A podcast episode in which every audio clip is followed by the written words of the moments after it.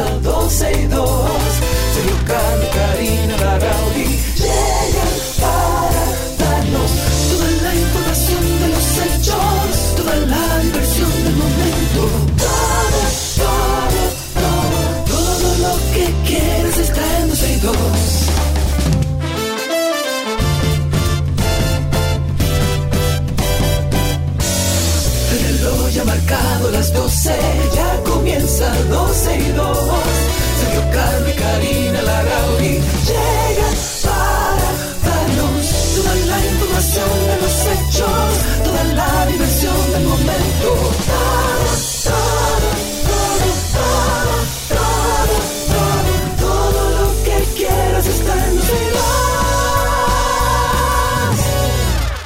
Ho, ho, feliz Navidad. Oh, ho, ho. Ya pasó la Navidad. Eh, la cama no es esa, Cristi. Tenemos una cama errada. Hola, Karina, ¿cómo estás? Yo estoy bien, celebrando la Navidad, Qué bueno. compartiendo en familia, viendo que el 25 de diciembre la calle era 25 un de- desierto. Pero muy rico, muy Pero qué bueno, o sea, se nota que la gente estuvo en familia, en tranquilidad, Claro. en sus hogares. Nosotros hicimos algo en mi familia que me gustó. no es, no es lo tradicional, pero me gustó. ¿Tú sabes cuándo nosotros cenamos de Navidad? ¿Cuándo? El viernes, el día, el 22. ¿Y por qué? Para que todo el mundo pudiese ir. Y claro, cuando son familias tan grandes hay que adaptarse. La. Navidad se puede celebrar cualquier día. Señores, al final del día yo siempre he dicho que estas son excusas maravillosas para repartir un poco de afecto, de cariño, Claro. para recordar los afectos y abrazar esos afectos. Bueno, nosotros, nosotros eh, eh, cenamos el viernes eh, y cenamos el viernes porque mi madre y Lucien, mi hermana, se iban para Europa el sábado porque decidieron pasarse el 24 con mi sobrina en, en, eh, en- en España, en uno de Santa... ¿Cómo que se llama eso? Eh, Para allá, por esos es uno países. por allá. Y entonces, eh, oye, me hicimos un fiestón el viernes en casa de mi hermana en Santiago, cantamos, bailamos, bueno, de todo, comimos buenísimo. Y fue como chévere, a mí me pareció súper bien porque como que ya el- la presión del 24 se quita de encima y tú puedes hacer lo que tú quieras el 24. Claro. O sea, que me pareció bien. Mientras todo el mundo está cenando, tú puedes estar viendo una película, una serie, o simplemente encremándote, viviendo la vida. Pero qué bueno que cada quien a su forma y de la manera que pudo hacerlo, compartió una cena en familia, abrazó sus afectos. Qué bueno eh, disfrutar de esta época del año. Tenemos que tener la costumbre de cuando se acerca un fin de año, hacer el ejercicio de agradecer. Siempre hay cosas por qué agradecer. Yo puedo decir, y hablando en términos personales, que este y el año anterior han sido dos de los, dos de los años más retadores que he tenido en mis 44 años. Sin embargo, siempre hay espacio para el agradecimiento y para las cosas eh, que suceden en nuestra vida para bien. Vamos a hablar de que tembló la tierra. La tierra está como brava. Últimamente Sí, ha sí, pero, estado oye, en que ese siga tema. temblando hacia el pasito, ¿eh?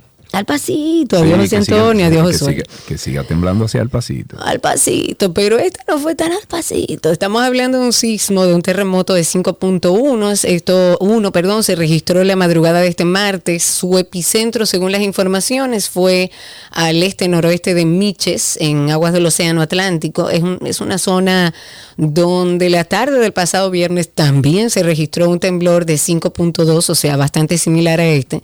Y según el Centro Nacional de Sismología, eh, que lo reporta como un sismo que se sintió. Esto ocurrió pasada las 3 y 24 de la madrugada, tuvo una profundidad de 30.1 kilómetros. Luego, por otro lado, también informan a través del Servicio Geológico de los Estados Unidos que este temblor tuvo una magnitud de 5.3, no de 5.1 como se había establecido en nuestro país. Desde la tarde del pasado viernes hasta la madrugada de este martes se han registrado más de 22 temblores en esa misma zona. Guay, caramba. Vamos a hablar sobre una alerta epidemiológica.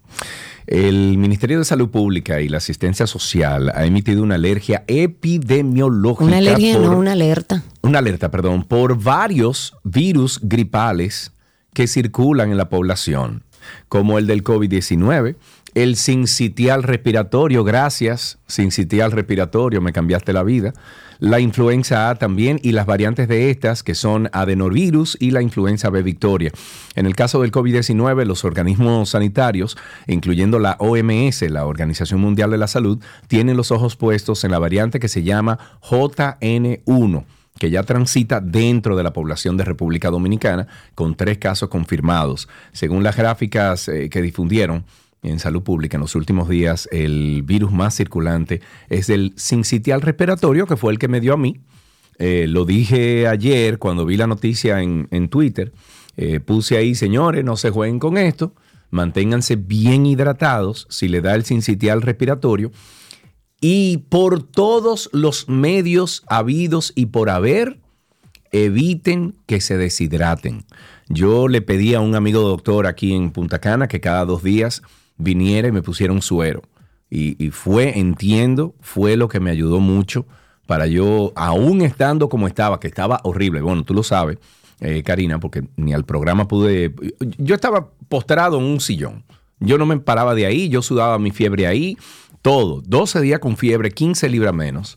Eh, o sea, que no se juegue con, con el sincitial respiratorio. No, y con eh, todos los que andan, a mí me ha sorprendido y de hecho cuando vi esta noticia no me llamó la atención porque ya lo sabíamos, lo que no se había dicho oficialmente. De hecho, Jory aquí con nosotros se había hablado sobre todo lo que está sucediendo, sobre hay diferentes tipos de virus respiratorios donde usted tiene en su familia por lo menos tres o cuatro miembros que están enfermos. Entonces, lo importante de que ya se establece como una alerta epidemiológica es poder llamar la atención y que la gente empiece a, prevenir, a alimentarse de manera adecuada, a tomar mucha vitamina C y, incluso consultar con su médico qué puede hacer para prevenir contagiarse con uno de estos virus. Bueno, pero también hay una parte de conciencia. Si usted tiene gripe, si usted tiene eh, secreción, si usted no se siente bien, quédese en su casa. Proteja a las otras personas. Si usted tiene, por ejemplo, en su casa una familia de cinco o seis personas, usted se tranca en una habitación. Como hice yo, yo me tranqué en mi casa, yo no salí de aquí. Y incluso mi, buen vecino Jorge, eh, que, o sea, me decía, loco, pero ven, déjame. No, no, no, no, no, no. Quédate del otro lado de la calle. No entre aquí, porque yo no sé qué tan contagioso sea esto. ¿Tú entiendes? Entonces, eh, seamos conscientes de los, de, los, de los otros también. Eh, el informe indica que sobre el COVID-19 en las últimas cuatro semanas se han identificado dos nuevas variantes y según los informes, las autoridades, las provincias más afectadas son Barahona, eh, Duarte, La Romana, Santiago, Santo Domingo y el Distrito Nacional. Los tres casos de JN1 se han detectado en el Gran Santo Domingo. Que esa es la nueva variante de COVID-19. Hay infectólogos que ya están recomendando volver a la mascarilla, por lo menos en lugares cerrados.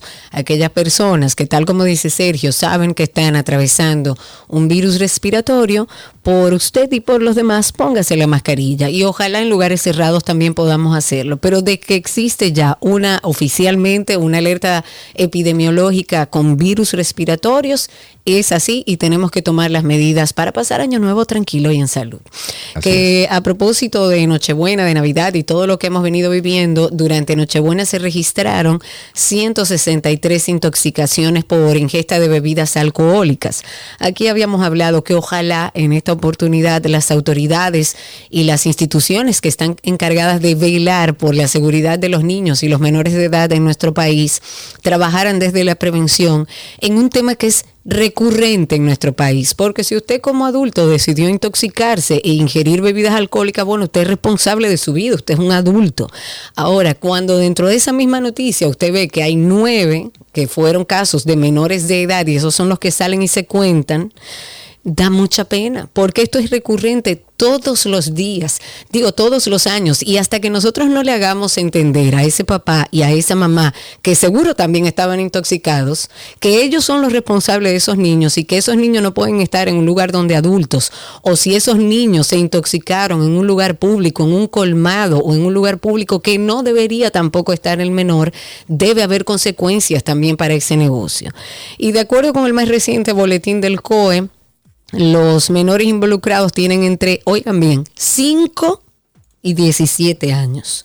Esto es un informe que establece las intoxicaciones, dice que ocurrieron sobre todo en Puerto Plata, Santo Domingo, Duarte y San Cristóbal. Según el COE, eh, ha informado que en los hospitales, sobre todo en, el tema de la red pública, se atendieron 907 personas, además de 283 que fueron atendidas por otras causas. Un total de 1.190 atenciones de salud. También se reportó que un total de 19 personas fallecieron en accidentes de tránsito durante el asueto de Nochebuena y según este mismo informe, en seis de las nueve muertes se habrían visto involucradas motocicletas y solo dos del total de personas estaban dentro del dispositivo de seguridad que, que se instaló con el operativo Conciencia por la Vida Navidad 2023. Bueno, hay un lío, señor, en esta política dominicana. Hay un lío, crecen dudas, misterios políticos. Le podemos poner a eso como así como misterios políticos. Le dieron con la de mito a Faride. Ahora el PRM se ve involucrado en un problema.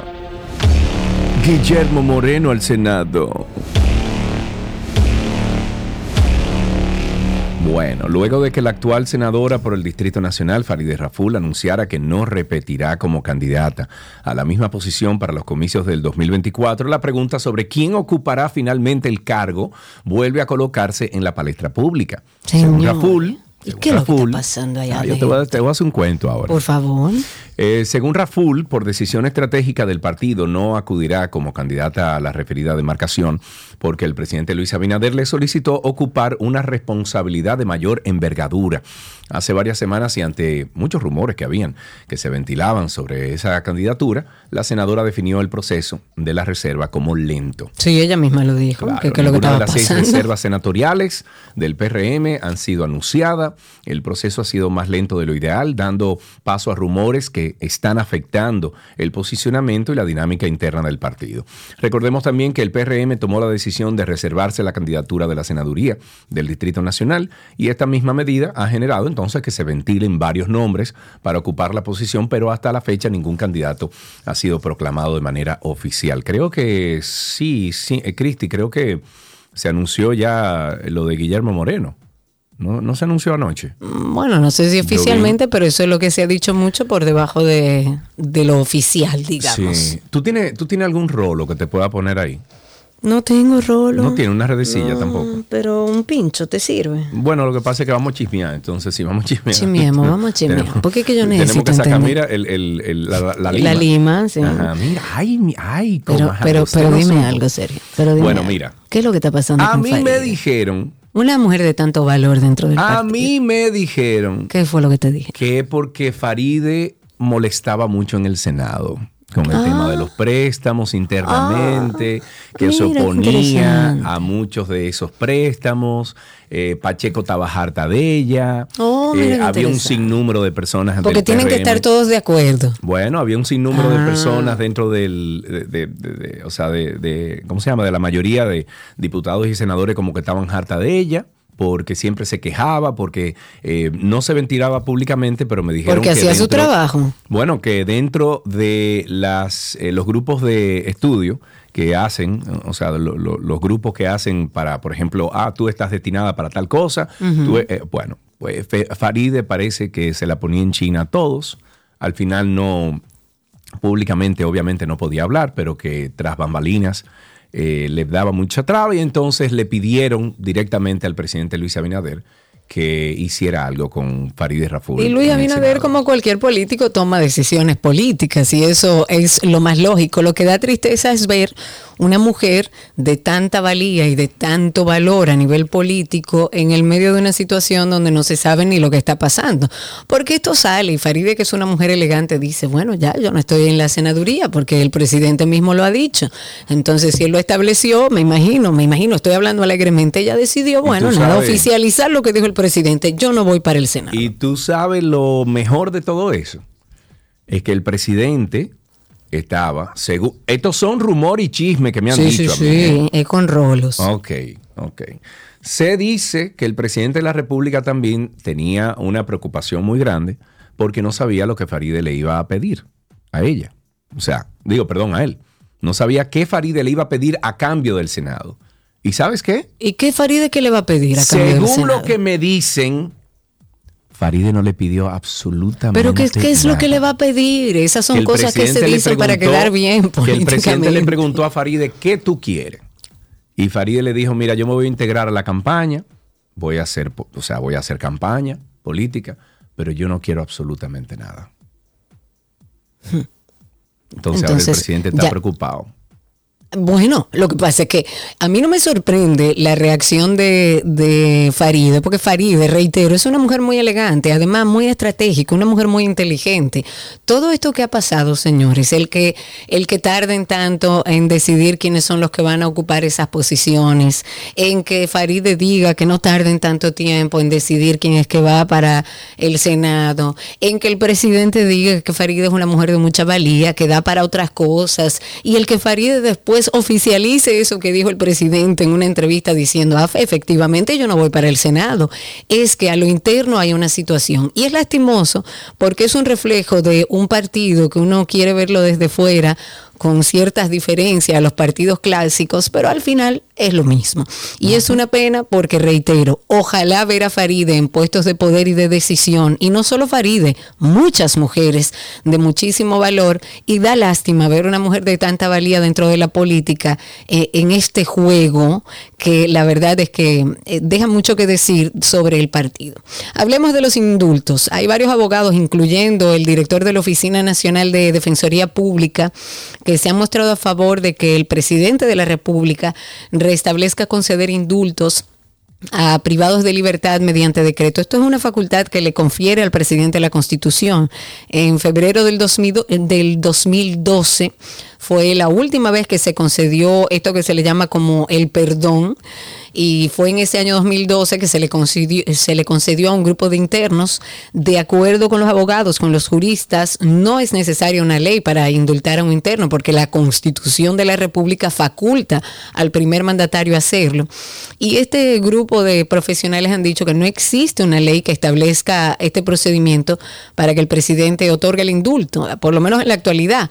El indulto no es más que una gracia en el aspecto penal, cuando se está hablando en temas penales, que conmuta la prisión a cualquier reo o privado de, libertad, aunque no aplica en el aspecto civil, esto solamente en el aspecto penal. Esa práctica fue suspendida por la forma alegre en la que se concedían estos indultos, pero este grupo de abogados sigue recomendando tomar las previsiones para que se restablezca eh, esta ley en la República Dominicana. Guay, mi mai, caramba, la Policía Nacional apresó a los cabecillas de una banda que se dedicaban a atracar viajeros que retomaban, eh, retornaban al país por el Aeropuerto Internacional Las Américas, siendo el caso más reciente el asalto, el asalto a un haitiano y un canadiense, quienes fueron despojados de sus pertenencias por los malhechores. Durante los operativos fueron arrestados Leonel Alberto Pérez Martínez y Jaime de León de los Santos, apresados en Santo Domingo Este y Norte, a través de acciones dirigidas por el Departamento Operativo de Investigación de Vehículos Robados, donde cayó abatido durante un intercambio de disparos el de esta red criminal al enfrentar a una patrulla que le daba seguimiento. Los detenidos habrían admitido su participación en este asalto al haitiano Leonel Pie Jan y el canadiense Jan Maseguet Alberal. Eh, juntos, a, bueno, cuyos agresores con rostros cubiertos se desplazaban a bordo de un vehículo rentado y despojaron de sus maletas a las víctimas, llevándose dinero, relojes y otras pertenencias. Señores, amaneció con una temperatura. Yo me levanté Rico. a las Aquí 5 bajo 19. de la mañana. Aquí bajó a 19 anoche. Bueno, yo no revisé en mi campito, pero yo salí de mi cama a las 5 de la mañana, vi el amanecer y todo y tuve que abrigarme. Pero en Constanza en particular, el, hay un patrón climatológico de esta temporada invernal. Y señores, qué frío. Ahí en el área de las pirámides, los termómetros registraron un descenso de la temperatura de menos 2 grados Celsius. Y vivimos, mira quién está ahí. Ay, Dios mío, Tú sabes que Irving es mi vecino ya, ¿verdad? Ajá, Vecino, no vecino, vecino, Ah, vecino aquí. No sabía. ¡Ay, Dios mío! Ok, más adelante estaremos con Pepe Sierra, Irving Alberti, que ya están en los estudios de 12 y 2. Pero quería comentar esto porque sé que hay mucha gente que se va para Constanza, yo soy una de esas, o para La Loma, o que va a esperar su año nuevo por ahí. Vaya abrigado. Eh, en Constanza, por ejemplo, amaneció, no allá arriba en Constanza, amaneció hermoso y soleado, pero con 11 grados Celsius, o sea que es bastante. Próximo a la Virgen de Casavito, casi bordeando la, la mm, Reserva Científica Habano Verde, desde lo alto se veía como una alfombra blanca de neblina y se ha establecido que hasta el año que viene vamos a registrar temperaturas bastante bajas en toda esa zona montañosa de nuestro país.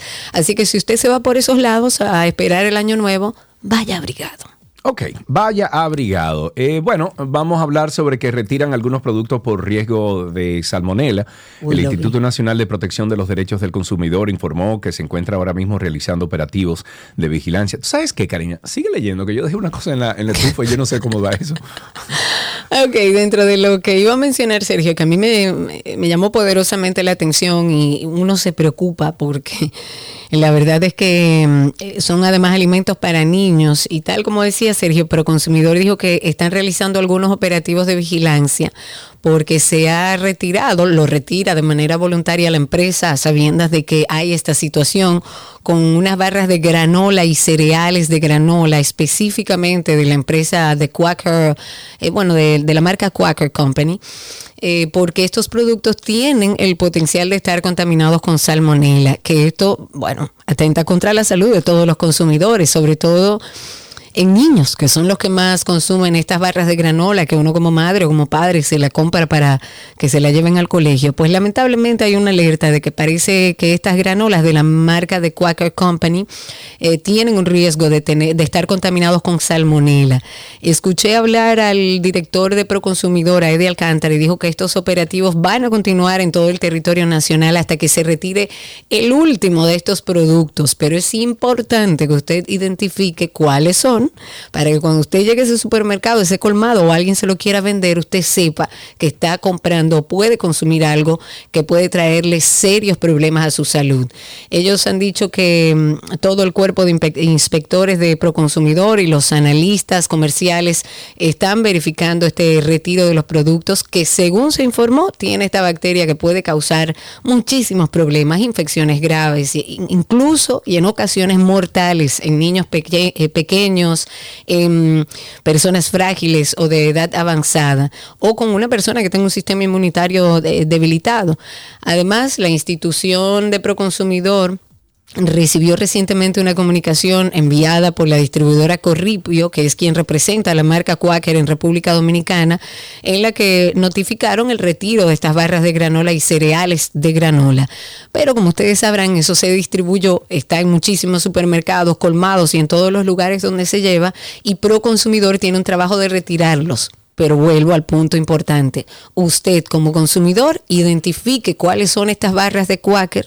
Está eso en todos los periódicos y si no, en informaciones internacionales y procure no comprarlas. Así es. Para finalizar, señores, finalizamos con o terminamos con una excelente noticia. Felicidades, caramba. El país celebra hoy la llegada del pasajero número 10 millones en este año 2023. Na que na, compadre. Muy bien. Felicidades. Eh, este arribará por el Aeropuerto Internacional de Punta Cana, lo que marcará un hito en el sector turístico porque además de representar un logro que impulsa la economía, permite a ese rubro cerrar en el 2023 con un logro notable. Y luego de que en el 2022 República Dominicana ocupara el puesto número 2 entre los países de mayor flujo turístico de América Latina y el Caribe, con la llegada de 7.16 millones de visitantes y siendo solo superada por México, 38. 3 millones de visitantes. Para el 2023, el sector turístico dominicano se impulsó a alcanzar la marca de los 10 millones y con ello un nuevo récord. Muchísimas felicidades a nuestro ministro David Collado, eh, a todo su equipo que son, bueno, profesionales, señores, hasta el último punto y, yo conocía mucho de ellos, bueno, tú lo conoces también, Karina, son personas que, sí, que, que están dando la talla. Felicidades. Un abrazo a todos, un maravilloso maravilloso equipo y no podemos dejar esta parte introductoria sin, por supuesto, recordar nuestro podcast tan necesario en la época que estamos viviendo. Es un podcast que nace de la necesidad de mucha gente que nos escribió en medio de la pandemia y ahí hablamos de salud mental y de bienestar. After Dark. Aquellos momentos en los que nos sentimos como irritables, cansados, aburridos, abrumados y muchas veces hasta estancados. Hay una persona que hasta creó un concepto muy interesante que se llama los mientos. Esto que yo le llamo los mientos, que son abrumamiento, estancamiento y aburrimiento, en común tiene una palabra que define lo que tú no quieres. Creemos que son verdad, pero realmente son mentiras por falta de gestionar. Yo antes, en mis 15, 16, 18 años, yo me aburría a tal punto que el no hacer nada me enfadaba, o sea, me ponía de mal humor. Cuando una persona vive en el vacío del hacer, estoy haciendo, haciendo, haciendo, me levanto en piloto automático y le doy ripía a eso tres o cuatro años, tu propósito como ser humano no está sucediendo. O sea, es mentira que tú tienes que vivir abrumado. Es mentira que tú tienes que estar estancado en diferentes áreas de tu vida. Y mucho más mentira es que tú naciste de que para vivir aburrido. Karina y Sergio. After Dark. Karina y Sergio After Dark en todas las plataformas de podcast. En Google usted nos busca como Karina Larrauri Podcast o Sergio Carlo Podcast. Así empezamos 12 y 2, hoy diciembre 26 del año 2023. Ya estamos en conteo regresivo. ¿Qué fue eso? No, una alerta que Ok. me acaba de En llegar. conteo regresivo para el año 2024. Ajá. Va a Entonces, seguir, pero pero Dios ponlo en mío. silencio. ya regresamos. Ajá, pero ponlo en silencio. Todo, todo, todo lo que quieres está en 12 y 2.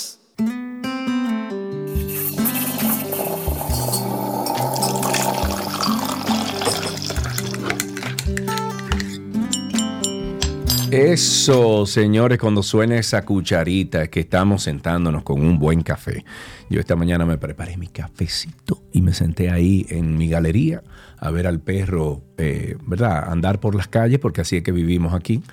Y yo bebiéndome mi cafecito en el sol. Ese sol de la mañana es rico. ¿eh? Uy, uy, uy, esta mañana que yo vi el amanecer, cuando ese sol, yo con aquel frío, cuando ese sol empezó a salir, fue como una bendición. 829-236-9856 para que nos cuenten cómo fue ese café de esta mañana, su café de Navidad, de Nochebuena, cómo fue 829-236-9856. Y si tiene algún truco que surgió de la Nochebuena con el café también, bienvenido sea. 829-236-9856 y también estamos en vivo a través de Twitter Spaces. Ahí tenemos a Oscarelo, nuestro amigo Oscarelo, mi amigo, ¿cómo estás? Tú sabes que Alan me pregunta, Oscar, tú, tú, tú hablas de café, ¿verdad? Claro. Cuéntame, Oscarelo. Me, me sintió con tanta energía que yo dije, no, no, no. La verdad que el cafecito de la mañana hace falta. Sí. Ay, ah, no sí. te, no te lo Yo dice sin hoy, eso no no, funciono. No, yo estoy, yo estoy loco por encontrar un sitio abierto para yo meterme un cafecito, un cortadito doble y no lo encontré todavía. Estoy andando por la ciudad. La ciudad está súper, súper, por otro tránsito circo. Ahora desde que me meta voy a agarrar y voy a decir, mira, tú vas a preparar un cafecito fuerte con un poquito de leche evaporada, con nuez moscada, Uy, qué me rico. gusta. Ay, Dios Muy mío, bien. qué ricura. Hasta yo quiero uno de ese con leche co- con leche carnation, con leche condensada, lo que usted quiera. Claro, gracias Oscarelo, un abrazo para ti. Una última llamada 829-236-9856, 829-236-9856, nuestro teléfono aquí en 12 y 2, llámenos, cuéntenos eh, algún truco que usted tenga con el café o si usted se baña en café. No hay gente que se baña en café. Mm, hay muchos productos de belleza que son de café, pero no bañarse, como bañarse, Bañarse ¿no? café. No, no sé No. ni siquiera si sea agradable, no, no. no. Eh, pero tú sabías que a la semilla de, o sea, a la fruta del grano de café también se le conoce como cereza. No sabía. Cereza. no. Sí, y las semillas se recolectan cuando su color se pone como rojo oscuro, que es el color que conocemos, y el proceso de recolección se realiza a mano o a máquina regularmente. Y después de la cosecha, ese grano de café se separa de la fruta, se seca antes de enviarlo para tostarlo y luego entonces venderlo. Pero, y otro dato también que estuve leyendo sobre el café es que las abejas aman el café, igual que nosotros, para que lo ¿Qué? sepa. Ay, mira, tengo a Ceci aquí. Vamos a darle paso a Cecilia que lo tenga otra vez de Spaces. Adelante, Ceci, cuéntanos qué de ti. Feliz Navidad, amiga. Hola queridos, muy- muchas felicidades para ustedes también, aunque ya pasó la Navidad, ahí viene el año nuevo. Claro. Estamos en celebración, que no pare esto. Dime del vikingo, ¿bebieron su café esta mañana? Bueno, el vikingo es un vikingo cacra, porque no bebe café. ¿Cómo va a ser? Ay, lamentablemente, mira que lo he intentado, pero que va no forma. No me ha valido nada, pero bueno. Cuéntanos, Ceci. Mira, yo estoy cogiendo una costumbrita ahora y bueno, el primer café tiene que ser negro, tú lo sabes. Compa- compartido solamente con negrito y el amanecer. Pero eh, el segundo de la mañana, tú sabes que yo le estoy haciendo, yo le estoy guayando un, una- un chocolate que está sacando, no sé si puedo decirlo por la pro- Sí, sí, adelante, adelante, tranquila. Bueno, Chocolate Embajador está sacando uno ahora eh, para Navidad, que viene el, el cacao viene mezclado con nuez moscada y Uy, canela. qué rico. Y yo se lo guayo al café arriba y con eso que lo endulzo. Uy, qué rico, Dios mío, gracias Ceci por ese truco. Aquí vamos a terminar todos expertos en café. Gracias Ceci, gracias Oscarelo. Me dice mm, eh, nuestro querido Alan que la, el café se utiliza para, para exfoliarse, como el... Sí, la ex- exfoliar la piel. Ajá, para por supuesto. Mira, no lo he probado, voy a utilizarlo. Sí, sí, Ahí sí. está alguien que parece que lo usa, Ivette, parece que lo usa. Adiós, Ibe. Un abrazo a todos, gracias. Adiós, Gra. Hasta aquí dejamos este cafecito de las 12, ya regresamos con más.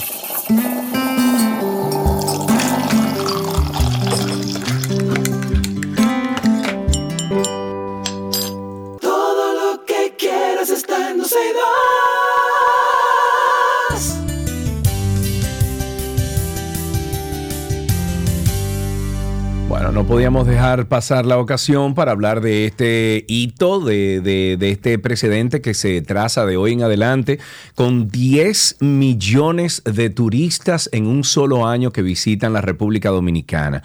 Eh, tenemos la dicha de tener a Jacqueline Mora, quien es viceministra técnica del Ministerio de Turismo, con nosotros en el teléfono para hablar sobre este, señores, esto es eh, alegría para todos los dominicanos porque nos Qué estamos... buena forma de cerrar el año. Sí, sí, sí. eh, o sea, es una, es una forma impresionante para cerrar el año. Eh, y sí, eh, Chiqui me hace una corrección de 10 millones de visitantes, eh, que es lo que es diferente. Jacqueline, muchísimas gracias por estar con nosotros. ¿Cómo estás, amiga? Todo bien, ¿cómo estás, Sergio Carlos? Bueno, nosotros aquí en Regocijo con ustedes, eh, ha sido un trabajo fino, un trabajo arduo, un trabajo de, mucha, de muchos números. Tú eres la mujer de los números ahí en, en el Ministerio de Turismo. Eh, cuéntanos cómo se sienten ustedes después de trabajar eh, casi cuatro años en una estrategia nueva que ha, eh, eh, bueno, nos ha dado a todos los dominicanos muchos frutos. Bueno, pues tú sabes, como bien dijiste, yo creo que era un, un- una eh, es un logro eh, para eh, para fiestar con él. Y lo digo así porque yo siempre pienso que la gente cumple años todos los días. Nosotros todos los meses, todos los meses, nosotros anunciamos que hacemos una fiesta. Y el ser humano todos los años celebra su cumpleaños, pero hay una cosa que se llama la boda de plata, la boda de oro, Claro. ¿verdad que sí? Y esto para nosotros es una de esas bodas. ¿Eh? Claro. Todos los años Claro. tú hablas de, de la entrada de pasajeros que vienen a hacer turismo a la República Dominicana. Eh, y esta evidentemente es la primera vez que el país recibe 10 millones de pasajeros que pasan por República Dominicana a hacer una actividad turística y eso para nosotros es de gran regocijo, tomando en cuenta que dentro de esos pasajeros van a estar algunos muy importantes, ¿verdad? Que son nuestros dominicanos ausentes. ¿eh? Claro, una cosa, eh, Cuenta. Claro, viceministra, que a qué ustedes, yo sé que esto ha sido un trabajo integral, que tiene muchas aristas, muchas acciones que se hicieron desde la pandemia, pero a qué ustedes entienden o le atribuyen la mayor efectividad de todos esos pasos que ustedes dieron para que hoy pudiéramos estar celebrando este 10 millones de visitantes. Mira, Karina, yo creo que ha sido un trabajo de República Dominicana completo y así lo estamos celebrando. Y te voy a decir por qué un trabajo de República Dominicana completo. Cuando tú miras que nosotros hace X años estábamos en la posición número 51 y el último barómetro de turismo te dice, no, mira, es que ya tú estás en la posición número 30 a nivel de llegadas de pasajeros. Cuando tú ves el esfuerzo que ha hecho el sector privado, que en su momento abrió sus hoteles sin tener un solo sin la esperanza de que le llegara a una sola persona.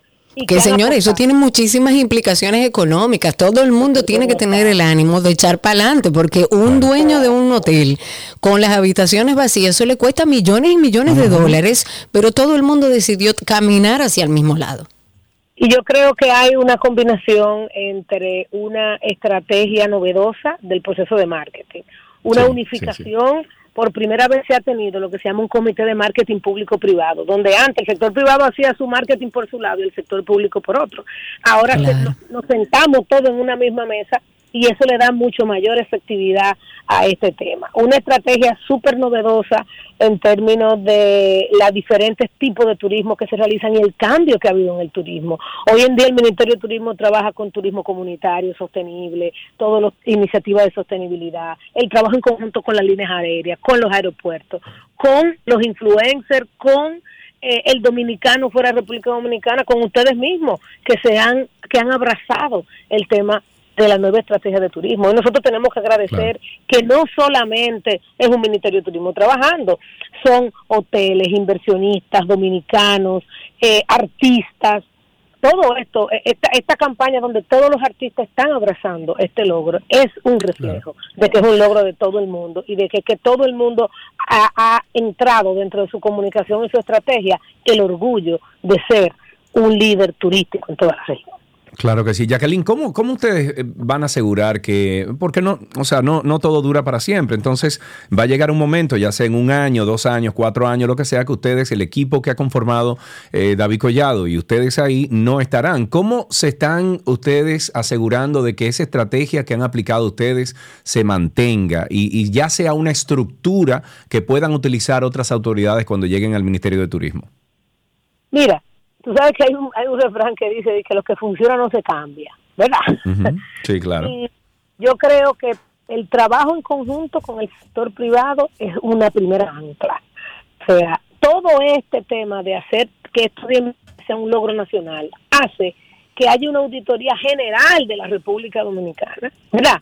Desde todos los ámbitos, para lograr que cualquier incumbente que llegue ahí lo piense dos veces antes de cambiarlo. Claro, ¿ok? claro. Sí, porque ya la barra, la barra está echada, o sea, ustedes subieron la barra bastante, entonces quien, quien sigue ahí tiene que decir, bueno, considerar si sigue utilizando la misma estrategia o varía algo sin, sin, sin molestar o, o sin dañar ese ritmo que llevan ustedes. No, eso es importante. Mira, de hecho, la gente siempre hace esa pregunta y dice, bueno, pero y, y cuando ustedes no estén, lo mejor del mundo es refrescar las administraciones, las autoridades, porque siempre hay algo bueno en ese Estoy proceso. de acuerdo. Hacer Claro. que haya un orgullo de liderar el sector turismo, eso es un gran paso, porque todo ahora tú vas a tener más personas que quieran venir a seguir liderando una estrategia así. Yo creo que un rol fundamental del, eh, del, del gestor público, del servidor público, es construir las instituciones. Dentro del Ministerio de Turismo se ha hecho mucho trabajo interno que la gente no ve, pero que es un trabajo que lo que asegura es que las nuevas personas que vengan quieran, tengan que trabajar sobre esa nueva plataforma y que hacer ese trabajo. Pero el otro elemento está en subir el orgullo de ser servidor público. Yo creo que esto es un trabajo que también ha llevado a eso y un trabajo que hace que muchas otras personas que quizás no lo consideraban digan, "Ven acá, pero que esto es un tema de orgullo nacional Claro. y yo quiero orgullo nacional. Y yo creo que está todo eso. Estamos trabajando con las universidades, estamos trabajando con el sector privado, se están dejando estructuras de trabajo conjunto con diferentes Sí. instancias, estamos trabajando con los aeropuertos y todo eso, eh, Sergio, en tu pregunta blinda un poco el hecho de que las nuevas personas que vengan pues trabajen sobre esa plataforma que ha sido creada. Qué bueno. Bueno, de parte de nosotros aquí en, el programa, felicidades Jacqueline, felicidades a David, a todo el equipo.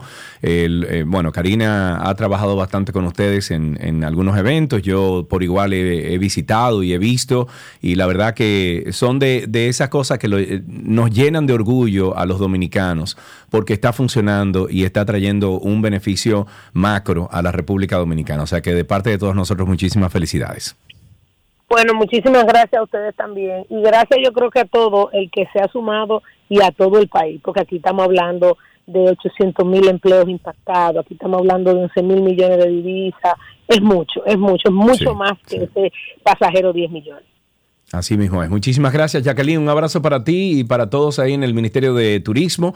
Estuvimos conversando con Jacqueline Mora. Ella es viceministra técnica del Ministerio de Turismo.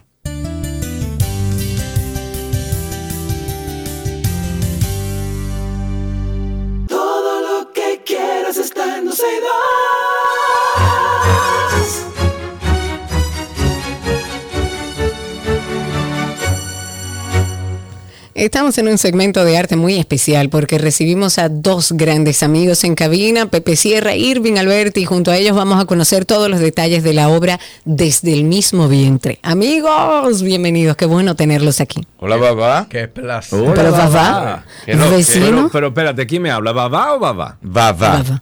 Babá. Yo sabía que era Tú, babá. babá. Claro. ¿Por qué babá no está aquí? No, yo sé. Eh, cuando hablo de aquí. hablo de mi padre, porque si digo Yo sé. es mi padre. Yo sé, y por eso te tenemos aquí, babá. O sea, Ay, los amo. Pepe, Irving, qué bueno tenerlos por aquí. Feliz Navidad, caramba. Gracias, señores. Igual. Feliz Navidad. O sea, que qué maravilla Navidad. estar aquí este 20, ¿qué que estamos hoy? 26. 26, querido, 26. No, Oye, diga 27 a esta, Cari, 26, tú señores. sabes, tú sabes que yo empiezo a hacer gente después de esta hora, más o menos. Sí, yo sé, Ah, I know you. Señores, hablemos un poco de- desde el mismo vientre. Primero, ¿cómo nace la obra? Sé que Irving la escribiste, cuéntame de dónde nace esta necesidad de escribir esta obra en específico. Mira, eh, empezó por una- un relajo mío y de Pepe en uno de los ensayos. Que estábamos ¿cómo? ese día, los dos afeitados igualito, con la barba igualita, la misma como ropa. Dice, mano, pero nosotros podemos hacer algo de mellizo. Y empezamos a relajar con eso, de crear una obra de mellizo. Y em- empecé a escribir una comedia. Evidentemente, no pude escaparme de hacer catarsis con mis consultas y como Claro. paciente. y entonces le fui poniendo a esa comedia lo que ya. Lo mismo que me pasa a mí, que ya hoy yo me río de lo que en un momento fue algo que, se me hizo muy incómodo. Ya Claro. hoy a mí me da risa, lo cuento como una gracia.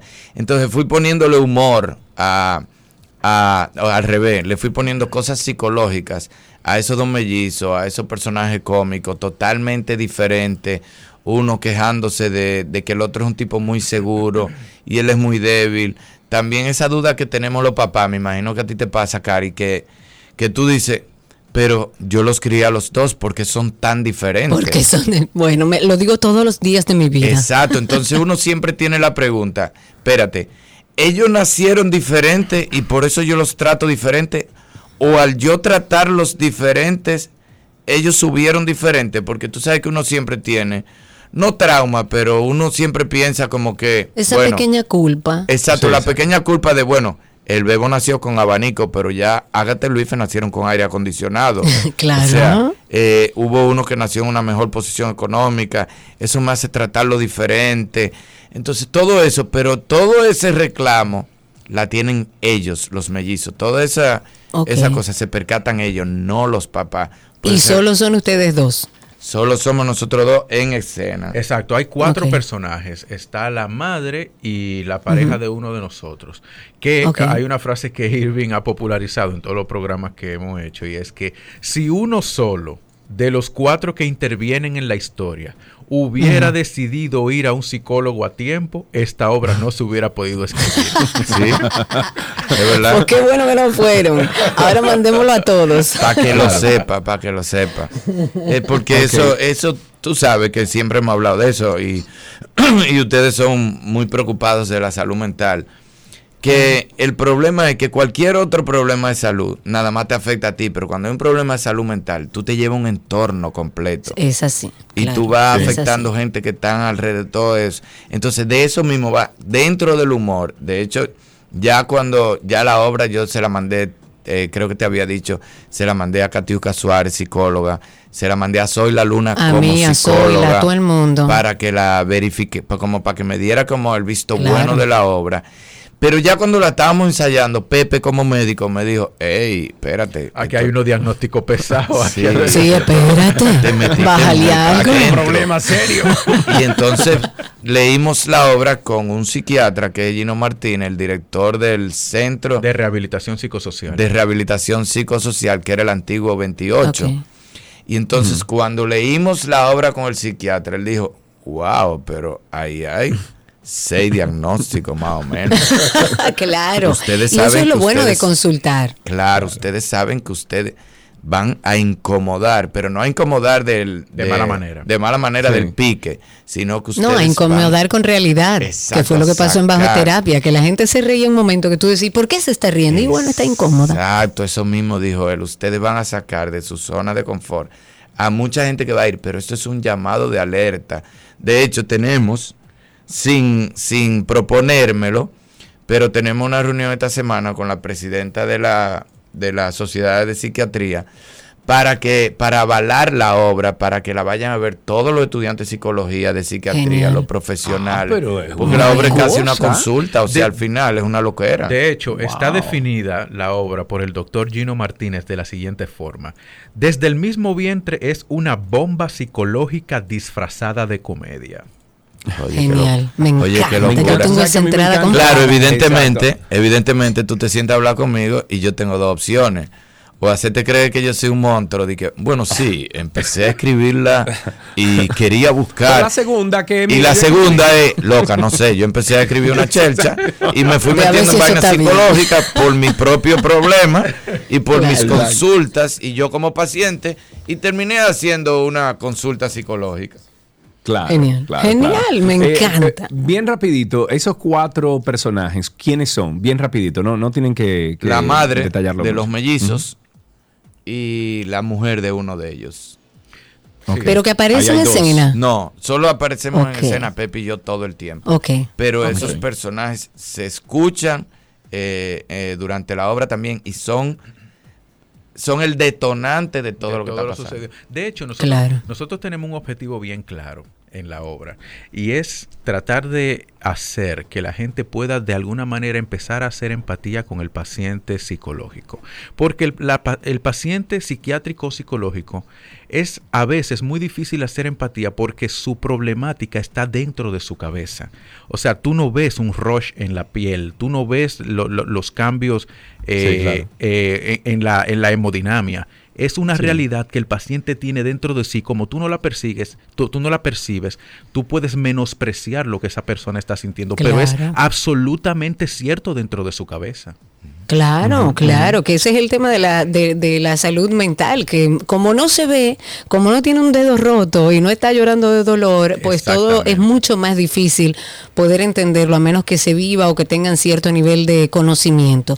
Voy a aprovecharlo a los dos, sabemos que la vamos a pasar súper bien, me encanta la idea de, de que se aborde desde un punto de vista psicológico, pero los voy a aprovechar para que ustedes den un mensaje, tú como médico, tú Irving, que has estado incluso en nuestro podcast, sobre el tema de la salud mental al que nos escucha. Mira, eh, la cantidad de gente, cuando yo hablo de, sobre todo hombres, cuando yo, bueno, tú sabes que a veces nos ponemos a cherchar y dentro del relajo, tú hablas, bueno, cuando a mí me dio la crisis de ansiedad y de repente cuando se está acabando la fiesta vienen tres tigres y te jalan aparte y te dicen, ven acá, Ajá. loco. A mí me era lo pasa que- diario. ¿Cómo Sí, era lo sí. que tú sentías? Explícame cómo fue que te dio. Pero ¿por qué con vergüenza? Porque eso es lo que yo digo. Si tú supieras, si tú miraras el futuro, hasta dónde te puede llevar eso, tú perdieras la vergüenza y visitaras y buscar ayuda. Claro, Lo que pasa es que tú crees que eso te va a pasar. Tú crees además que nada más te está pasando a ti, te avergüenza. Pero si tú miraras para adelante, eh, hasta dónde te puede llevar un problema mental, hasta dónde te puede llevar tu cabeza, tú buscar ayuda huyendo. Lo que pasa es que la gente cree que eso no va a pasar de ahí, que ya se acabó. Entonces yo, yo, yo particularmente, soy una persona más feliz después que me pude sentar con un psiquiatra. Mira, yo lo voy a abordar eh, desde el aspecto técnico, técnico médico, digamos.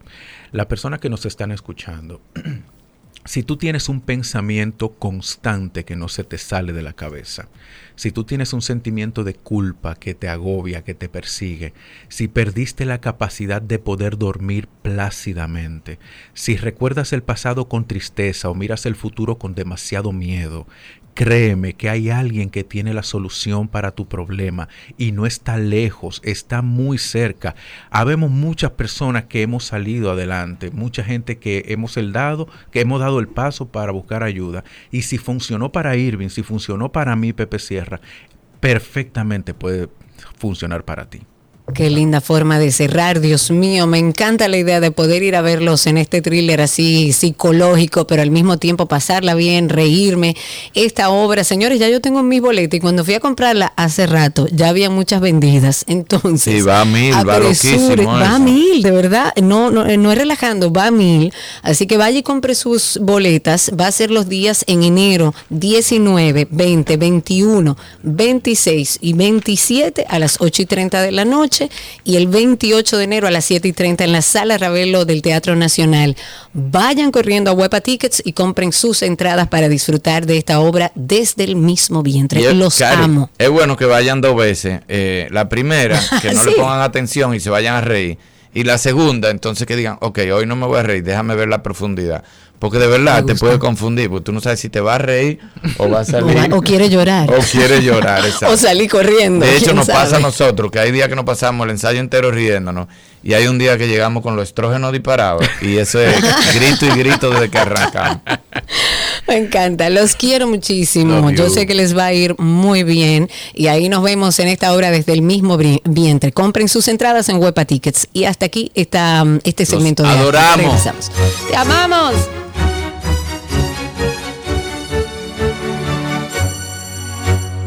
Lo que quieres está en 262.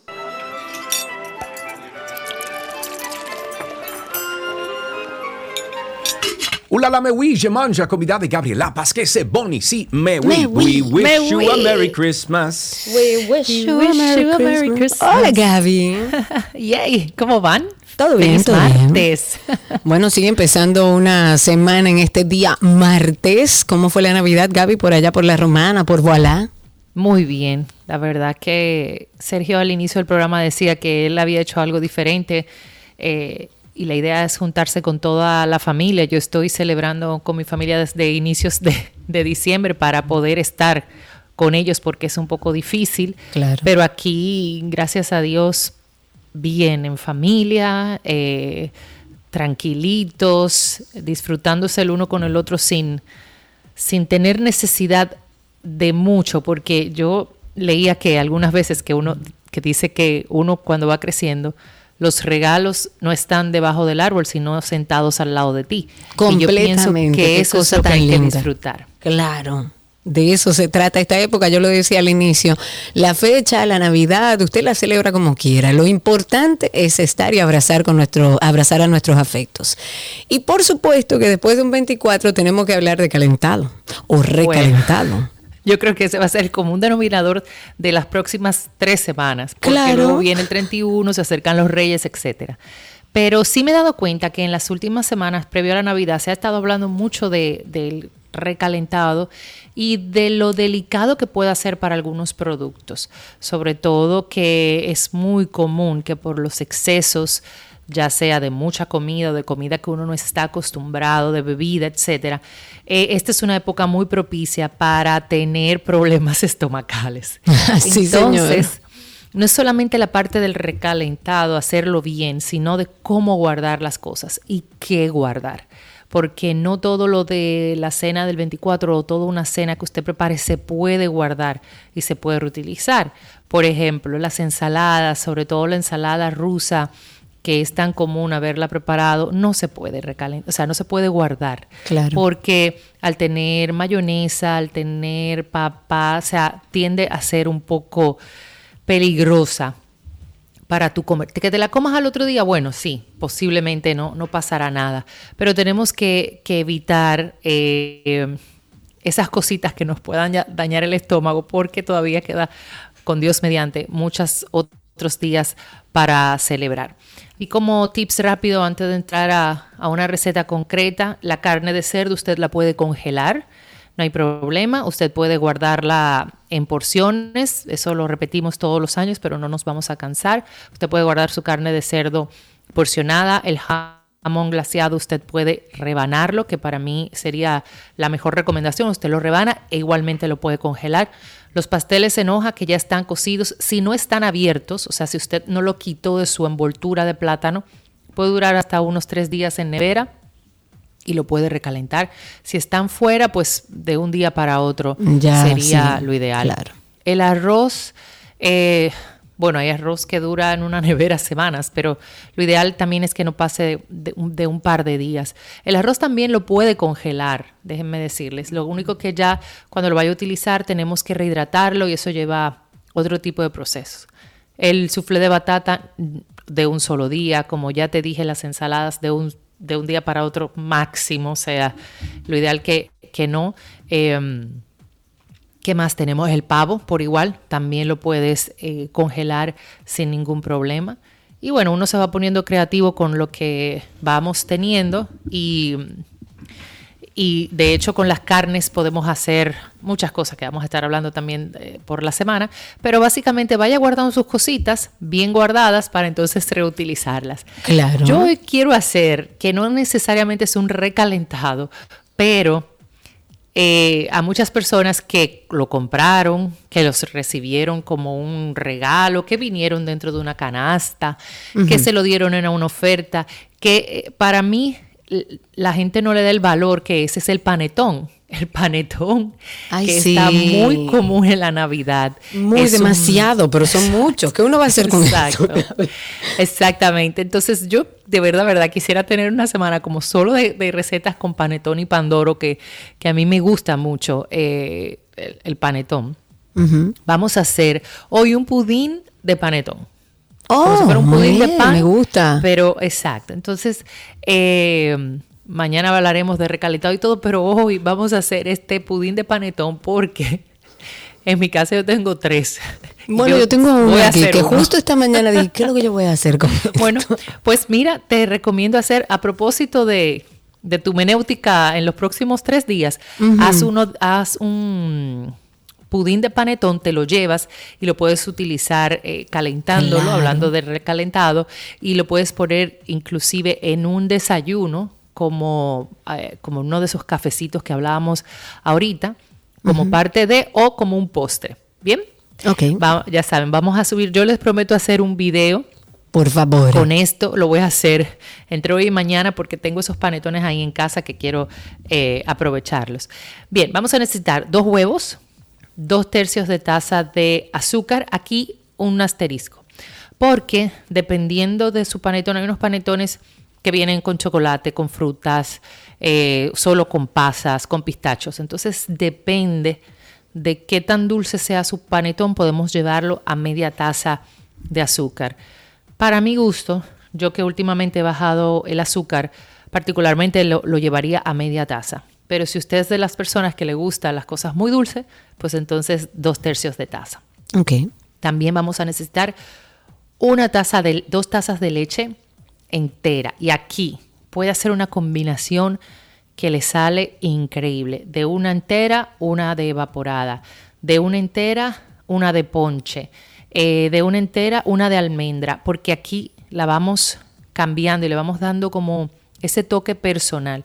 Pero necesitamos dos tazas de leche. Usted puede combinarla a su gusto. Si son dos tazas de leche entera, fenómeno. Si son, como te dije, dos, lo que sí, dos de evaporada, me lo encontraría un poco fuerte, pero una entera, una evaporada, uff, es para mí el gol.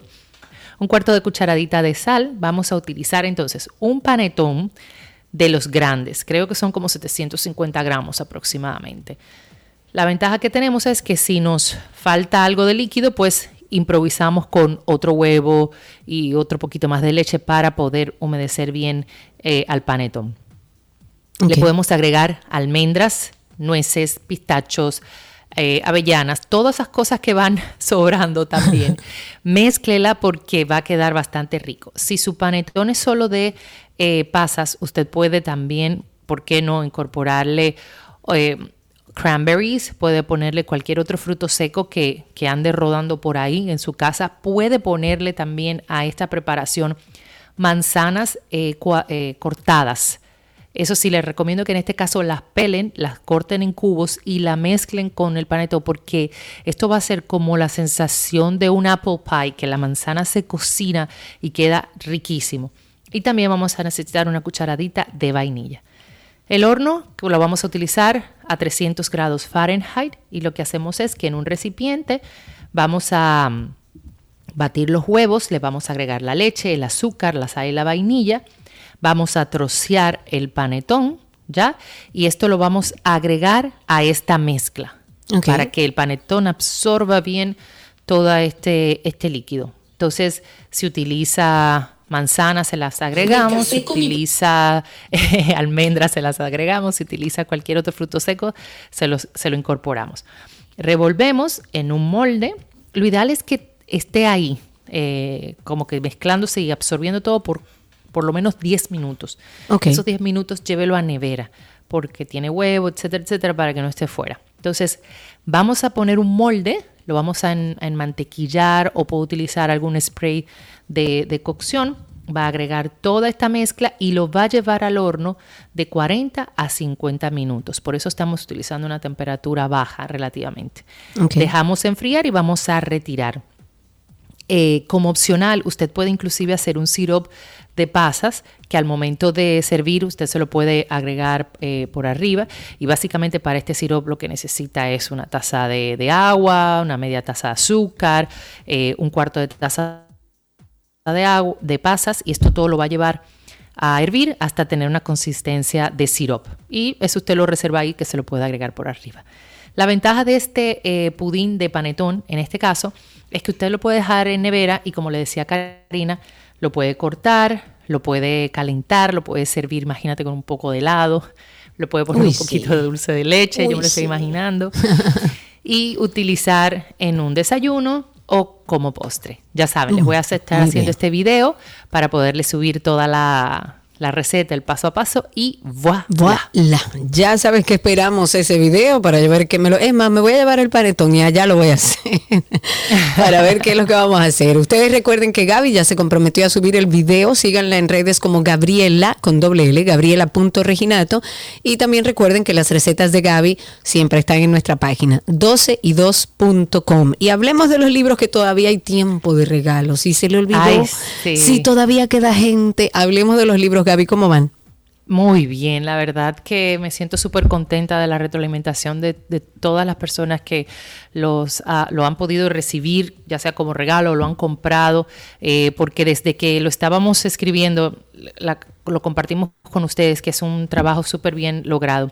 Pueden entrar a Voilà pedirlo, si están aquí en República Dominicana o fuera en los Estados Unidos, también pueden ir fis- está disponible en Santa en Chinola, en Sonoma, en todas las sucursales de Butcher Shop, ah, también en Cuesta Libros. En Santiago por ahora estamos en la Salea y aquí en la Romana estamos en Boala Café y en la tienda Mesto que es en la Marina y también en el Nacional de la Marina. O sea que cualquiera de esos sitios que usted vaya va a encontrar el libro y le aseguro que van a aprovecharlo muchísimo. Seguro que sí. Recuerden además una forma muy fácil, si quiere comunicarse para que le envíen ese libro a algún lado, para que Gaby se lo firme, para que le agreguen los potes mágicos, siga la cuenta de Voila RD, V-O-A-L, ¿cómo es? Voila, V-O-A-L-A, Voila RD. V-O-A-L-A.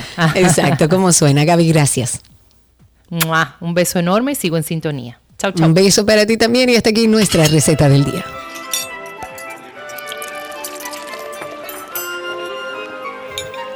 Todo lo que quieres está en 12 y 2.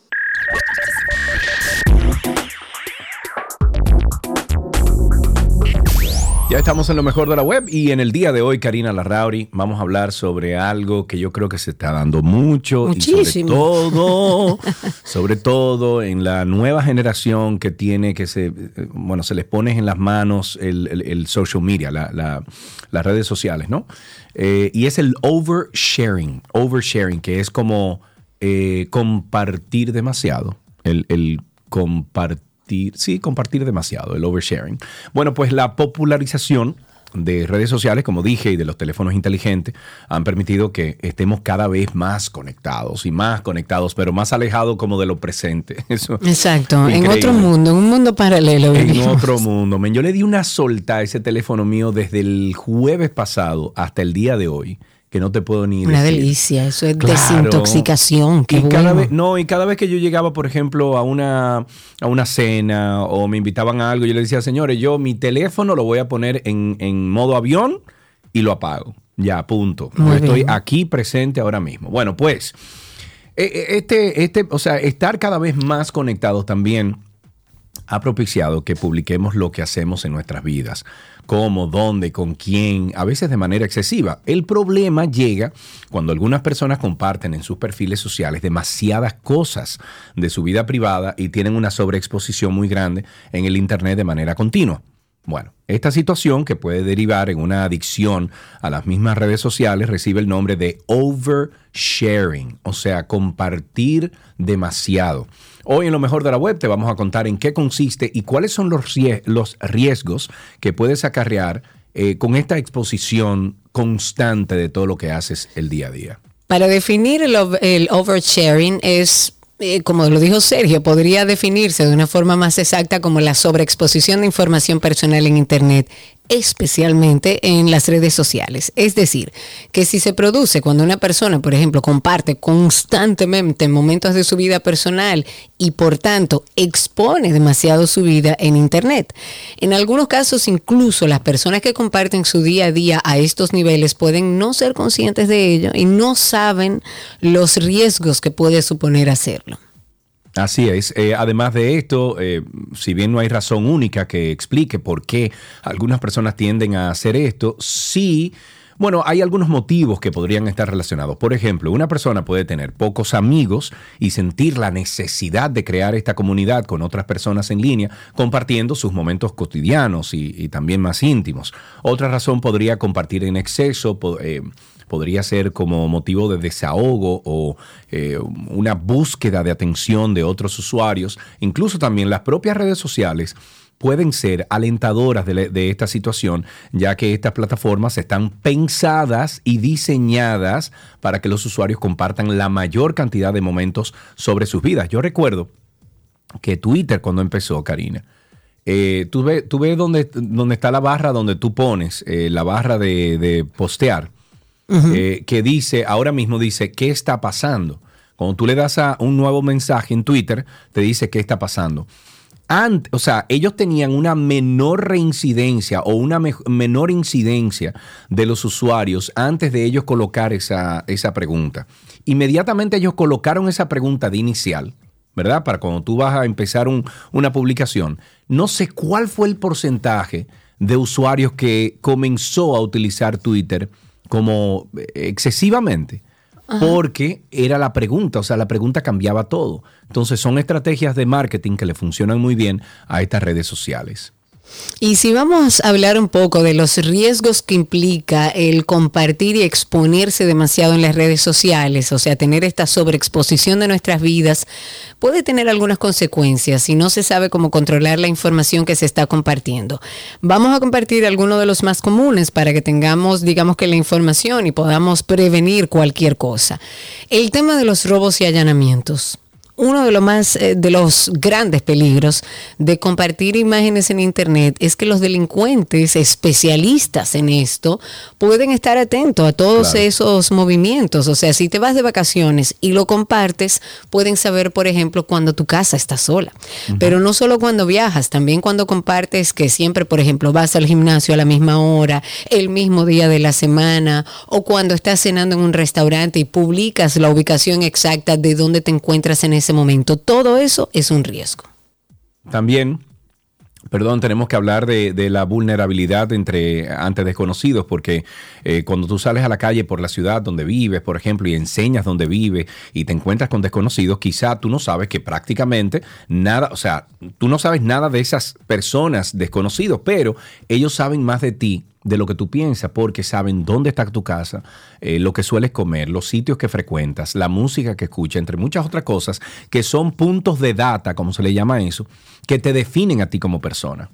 Que de hecho hubo hace un tiempo un experimento social que hicieron muy interesante donde sentaban a una persona supuestamente con un brujo, entre comillas, y que hablaba sobre su vida y toda la Ah, información que tenía la sacaban de internet y la persona decía, pero ¿cómo tú sabes todo eso de mi vida? Y le sorprendía. Y estaba, estaba todo en, en- en redes sociales. Algo muy importante que tenemos que tomar en cuenta cuando usted anda buscando trabajo, cuando usted quiere cambiar de trabajo hoy en día no es extraño que los encargados de reclutar nuevos empleados hagan un chequeo en las redes sociales de esos candidatos. Si tus redes sociales, por ejemplo, son públicas, es importante que sepas que esta información que tú compartes también sirve para eh, visitar tu perfil para un reclutador y saber si realmente tu perfil se ajusta o no al puesto que andan eh, buscando. Aunque no te guste, y aunque no nos guste, nuestra reputación online dice mucho de nosotros también. Así mismo es. Y para finalizar, también tenemos que hablar de la suplantación de identidad porque a este riesgo se enfrentan especialmente las personas con un mayor número de seguidores en redes sociales. Cualquiera puede ser víctima de ello. ¿eh? Si tú compartes mucha información personal, imágenes, los delincuentes, los que están al acecho, pueden crear cuentas haciéndose pasar por ti para desprestigiar o incluso para estafar a otras personas usando tu imagen. Em, por ejemplo, con Chever Nights pasó mucho eso con las redes de, de Chever Nights que le enviaban a una persona desde un perfil falso, le enviaban a ah, mira, eh, participa en esto, gana en esto, que sí, que, que nosotros varias veces tuvimos que reconsiderar eh, nosotros tener redes sociales o no en, en Nights. Claro, o simplemente no contestar o saber hacerlo de manera inteligente. Tengo a FD Trainer que me levanta la mano, aparentemente quiere opinar sobre este tema. Amigo, habilita tu micrófono ahí si quieres comentar sobre este tema que estamos hablando de redes sociales. Adelante. Muchas gracias. Eh, eh, realmente buen comienzo de año y ligeritos, estamos al próximo 2024. Y tocaste un punto neurálgico. Inteligencia social, claro. seguridad de datos. Eh, básicamente hay, hay, que ser como, yo digo, como un suricato. ustedes son figura pública, ustedes tienen sus segmentos y lo que ustedes publican. Fíjate, una, una mejor recomendación también es si tú eres un doctor, tú colocas tu perfil de doctor, ¿verdad? Que la gente te vea, pero tu personal, solamente tu círculo interno, que es muy importante. Dos, eh, yo siempre digo que cuando tú publicas, como tú dices, dónde tú vas, a qué comes, tu rutina, ya comienza a marcarte, bueno, a las tres está en tal sitio, a las cuatro está en esta tratoría. O sea, en pocas palabras, hay que ser, eh, yo digo, lo que yo llamo en tecnología, y ya para concluir, cero trust cero confianza. Cero confianza, yo estoy de acuerdo. Lo que uno tiene que hacer es todo lo contrario, ir con desconfianza para asegurarse de hacer las cosas bien. Yo tengo una dinámica muchas veces que cuando posteo ya no estoy en el lugar. Si posteo de un lugar, ya no estoy dentro de ese lugar. Y cosas así tan simples podemos tomarla en cuenta para tener mayor seguridad a través de las redes sociales, que ahora la cantidad de exposiciones eh, poco sana, por decirlo de una manera elegante. Y además recordarles nuestro podcast de Karina y Sergio After Dark. Un red flag para mí fue lo vivido en una relación pasada, pues en el proceso del noviazgo todo era algo controlador. La red flag corresponde a la acción o el pensamiento de una persona que pone en alerta a otra persona de que algo que está sucediendo está mal. Eh, un red flag que me pasó, tuve con una persona que me veía los likes que yo le daba a otra persona y las fechas específicas, asumiendo que pasaba algo en esas fechas. Y por lo general, este término hace referencia como a parejas o posibles parejas, pero se expande a todo tipo de interacciones, amistades, familiares, ambientes laborales, etc. En la romántica, si hay intentos exagerados de control o de celos, si la persona te critica y te ridiculiza, si te aísla de tu familia y amistades. Tuve que romper mi círculo social en el matrimonio porque tenía que estar en mi casa a las 7 de la noche porque si llegaba más tarde era todo un pleito. Karina y Sergio, After Dark. Karina y Sergio After Dark en todas las plataformas de podcast. Nos pueden buscar como Karina Larrauri Podcast o Sergio Carlo Podcast. Em, si no, usted va a Google y en Google usted pone ahí Karina y Sergio After Dark y se une a la familia de Karina y Sergio After Dark donde hay más de 111 episodios ya disponibles. Hasta aquí lo mejor de la web en 12 y 2.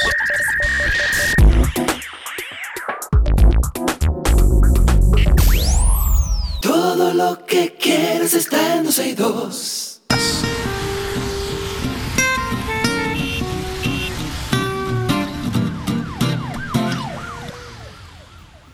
Abrimos nuestro espacio para que ustedes, nuestros oyentes, nos llamen y nos cuenten cómo está la calle, cómo está el tránsito, cómo está el circo. Me han dicho que la calle está bastante tranquila, a diferencia del 23 y el 24, que fue una locura.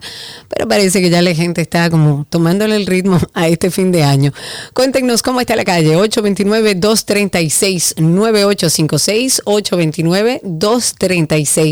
829-236-9856 y a través de Twitter Spaces o de X Spaces. Ahí estamos en vivo. Ustedes pueden escucharnos y participar con nosotros por esa vía. Okidoki, bueno, pues comiencen a llamar, señores, eh, cuéntenos cómo está todo eso por allá, por allá afuera. Sin embargo, nosotros vamos a actualizar unos cuantos casos, ¿verdad? Y si todo esto fuera poco, caiga quien caiga. Tengo tentáculos. ¿Quién soy? Este caso es un verdadero sancocho. Tengo tentáculos. Medusa soy. Y todo esto por venganza. Tengan cuidado. Medusa soy. Caiga quien caiga. Okidoki, en el caso Medusa, mis queridos, la audiencia preliminar seguida al ex procurador Jean Alain Rodríguez y otros 62 imputados en el caso Medusa, acusados de cometer corrupción, acusados supuestamente, ¿eh? ha sido suspendida hasta que la Suprema Corte de Justicia conozca o decida la recusación contra el Pleno de la Corte de Apelación del Distrito Nacional. Esto luego de que el defensor público Dukaski Payano representante del imputado Félix Antonio Rosario, depositara o depositará la recusación fuera de audiencia contra el Pleno de la Corte, alegando que carece de imparcialidad para conocer una misma acción presentada contra el juez Amauris Martínez. Payano Taveras eh, recusó al juez del tercer juzgado de la instrucción Martínez cuando conocía la preliminar a los imputados del caso Medusa. No, dará el año atrasar, lo van a atrasar. No, no, no. 2030 No, no, no. para ver el resultado de eso. 829-236-9856. Ahí está Pacheco, Pacheco, Pacheco, Pacheco. Pacheco, mi ¿cómo hermano. estás? Adelante, César Karina. Feliz Navidad para los dos. Adelante, mi querido, igual para ti. ¿Qué es lo que tú dices? bueno, hoy, no, eh, cogí este mes como, como muy tranquilo, relax, que nada, mantequillita en el cuerpo para que todo me resuelve. Ok, Hasta como enero. debe ser, mantequillita enero, para que todo revale. Eh, hay que tener paz mental, eso es paz mental, amigo. Sí. Mire, para hacerle una observación, no, no, más que una observación, una sugerencia, eso que ustedes hablaban de overshare. Ujú, Ustedes pueden Oversharing, un- sí, un- un como after- compartir after dark. demasiado. Sí, un after dark con eso. Ah, mira, tema. eso, eso es un buen tema para After Dark, es verdad. Sí, me gusta, realmente Más a sí. Exacto, Anotemos por eh, ahí a ver cómo le buscamos la vuelta en el plano psicológico. Y los procesos psicológicos que se llevan, por qué nos llevan a eso, etc. Mira, muy buen, muy buen tema. Muy buen Gracias, Pacheco. 829-236-9856. Cuéntenos cómo está la calle. Entonces, seguimos con lo del perfil sospechoso, que ha generado Mm, como mucha mm, roncha, mm, mucha urticaria a la gente que dice, pero entonces, ¿qué es lo que es un perfil? Pero ya se aclaró, porque el director de la policía hizo referencia sobre cuáles son esas cualidades, que eso fue lo primero que debió decir de personas con el- lo que ellos llaman perfiles sospechosos y advirtió que el cuerpo del orden está en la obligación de detenerlo y conducirlo a un destacamento policial para fines de investigación de acuerdo a lo que ellos han determinado como un perfil sospechoso. Para citarlo y para que quede claro, un individuo, eh, o sea, con perfil sospechoso es aquel que por ejemplo, anda transitando en un vehículo o motocicleta sin placa, por lo que Ajá. entiendo que la mitad de los motoristas van a estar, van a amanecer ley, o todos. sea, pero viola la ley, ya. punto. Es un perfil, eso es un perfil sospechoso, pero también un individuo que se depure en el sistema de registro y depuración y que arroje una alerta, eso es un perfil sospechoso. Una persona que esté alterando el orden público y que esté exhibiendo un arma de fuego, son perfiles también sospechosos. Y esa es más o menos la línea. No es que usted se va a poner un hoodie y lo van a detener.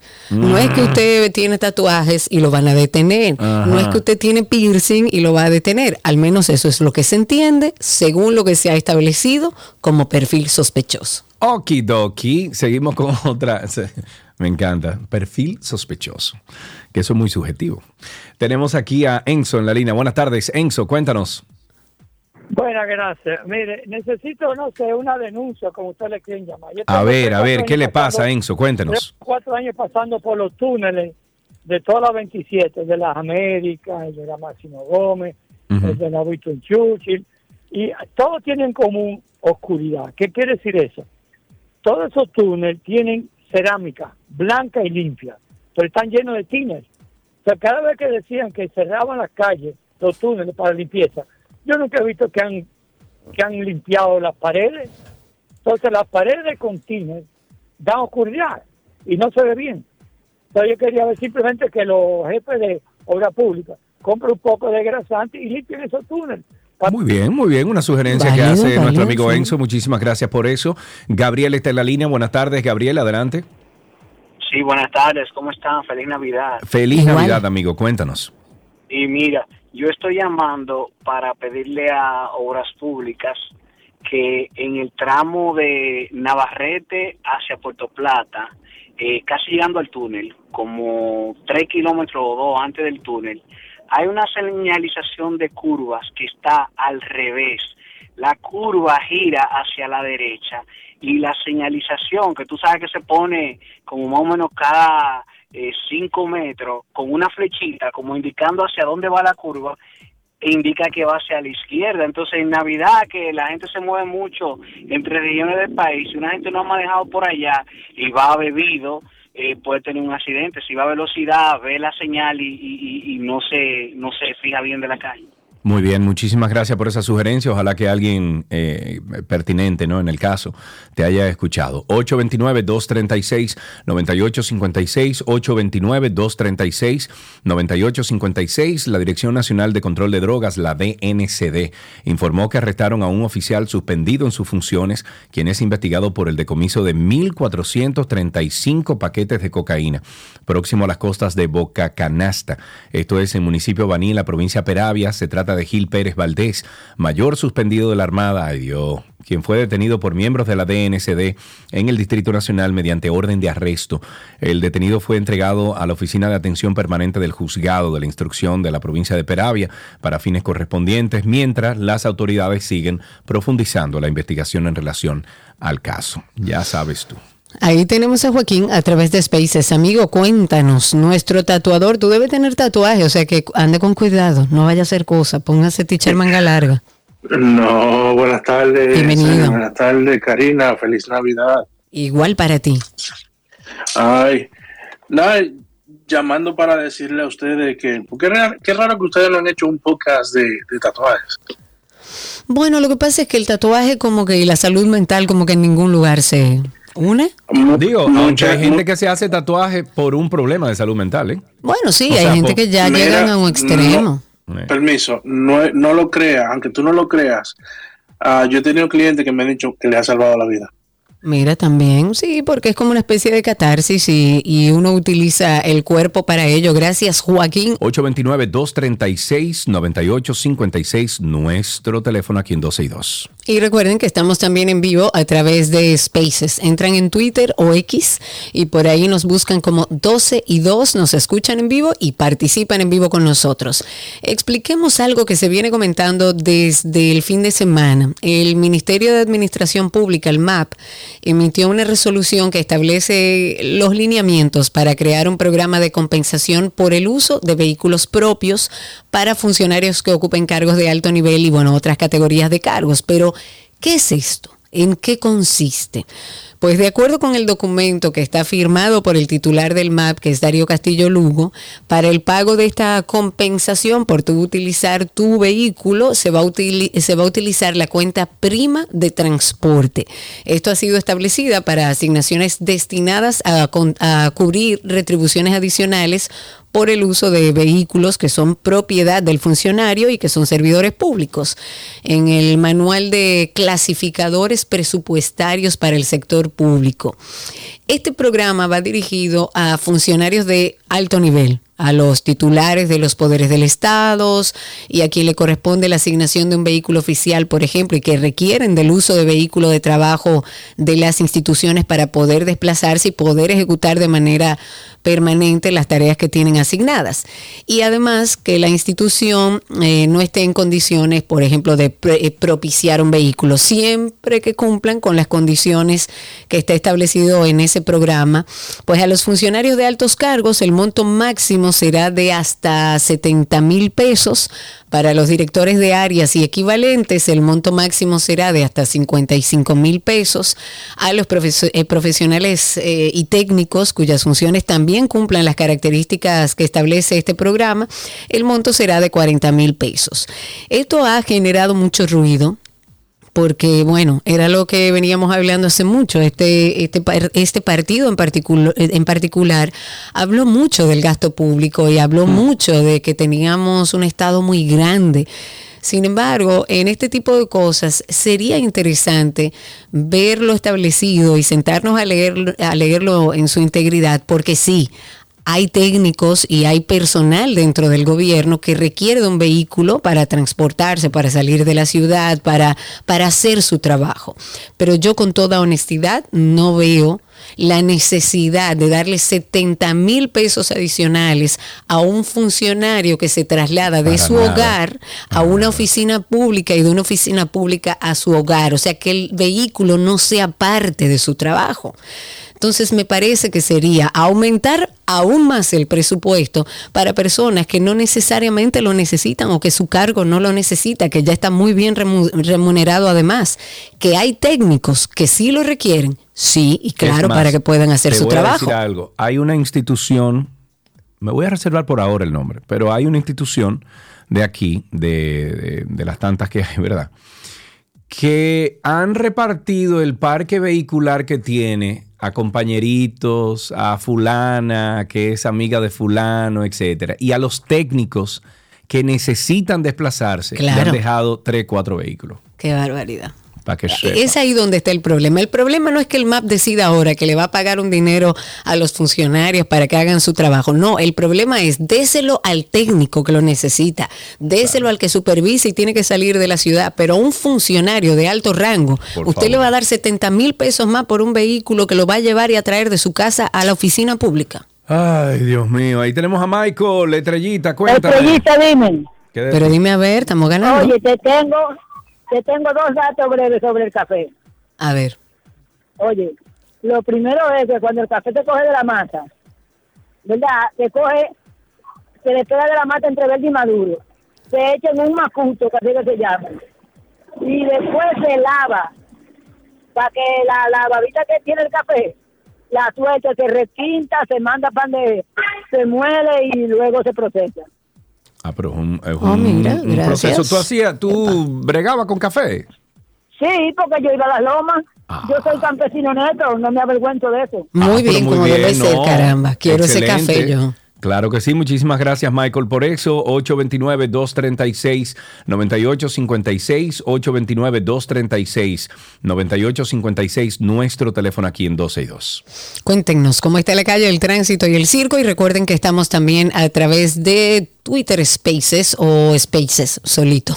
Según la Policía Nacional, diciembre ha registrado 2.989 casos de robos y 49 homicidios solo en el mes de diciembre. La institución ha informado que lo que va del mes se han registrado, como les digo, 49 homicidios en el territorio nacional, de los cuales el 42.9% corresponde a conflictos sociales y el 30% a delincuencia, el 12% restante por acción legal.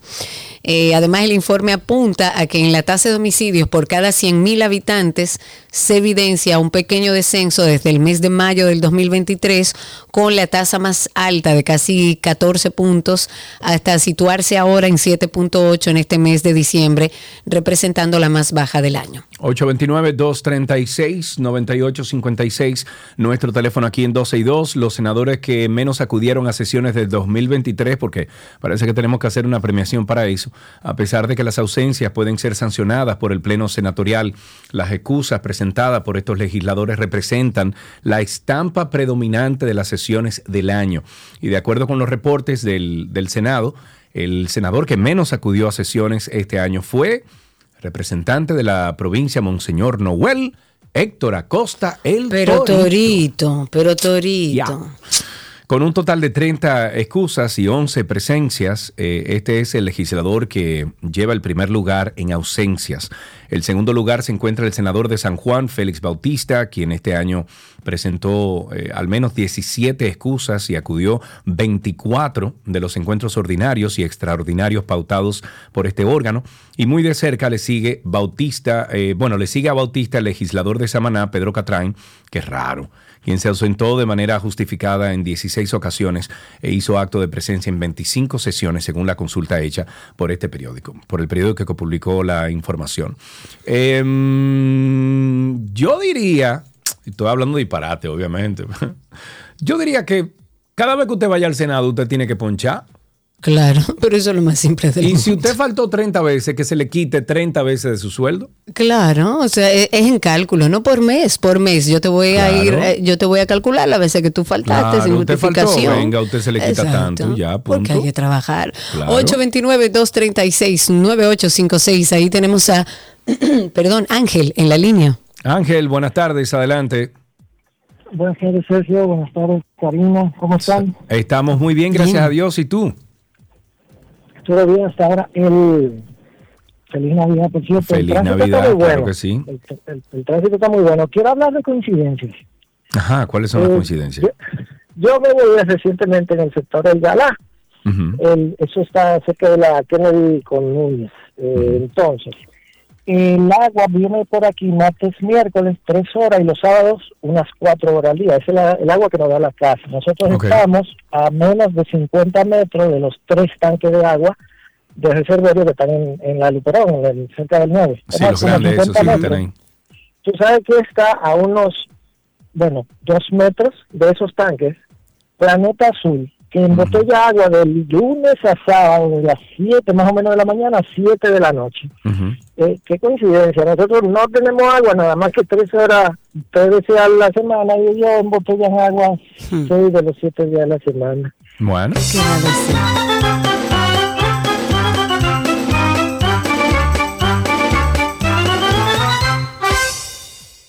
829-236-9856, 829-236-9856 y a través de Twitter Spaces, recuerden que por ahí estamos en vivo. La Policía Nacional ha detenido en flagrante delito a una mujer de 47 años por realizar disparos al aire con un arma de fuego.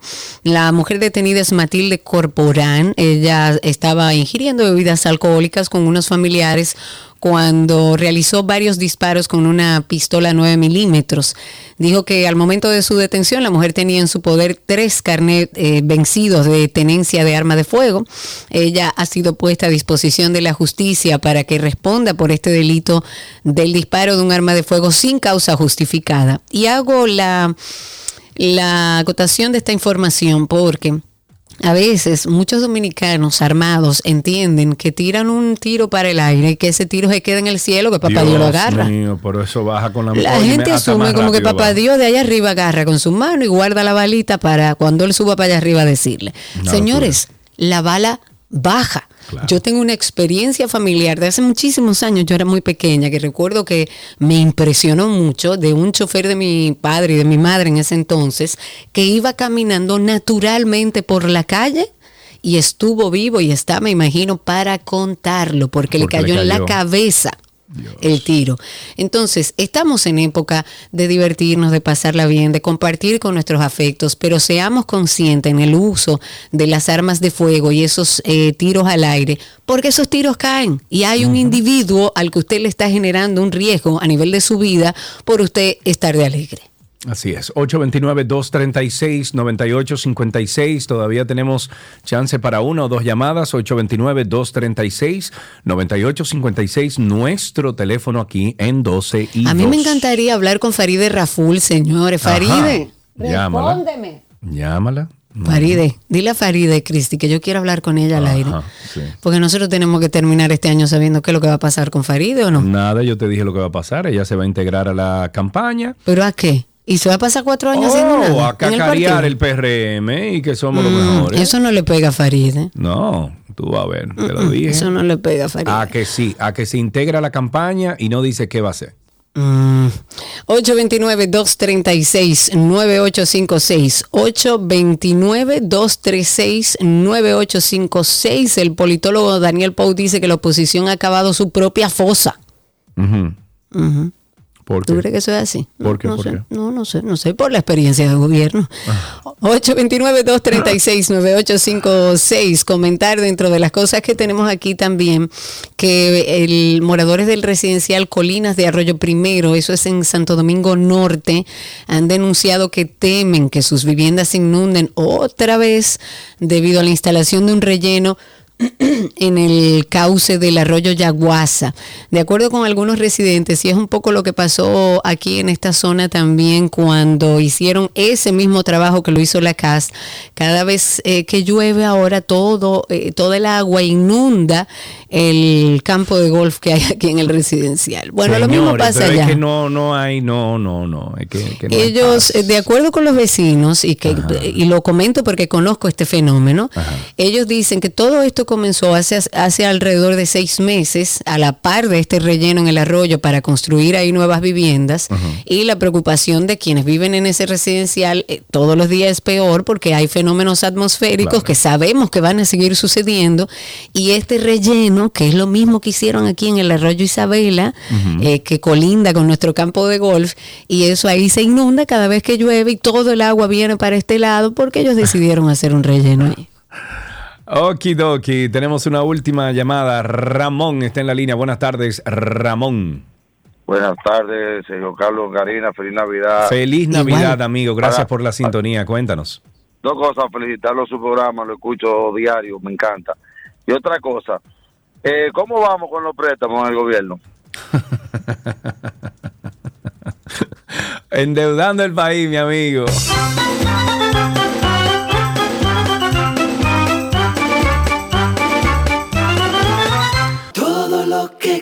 Raiders están 2 Let's go! Let's go now! Pitch on the way, a swing and a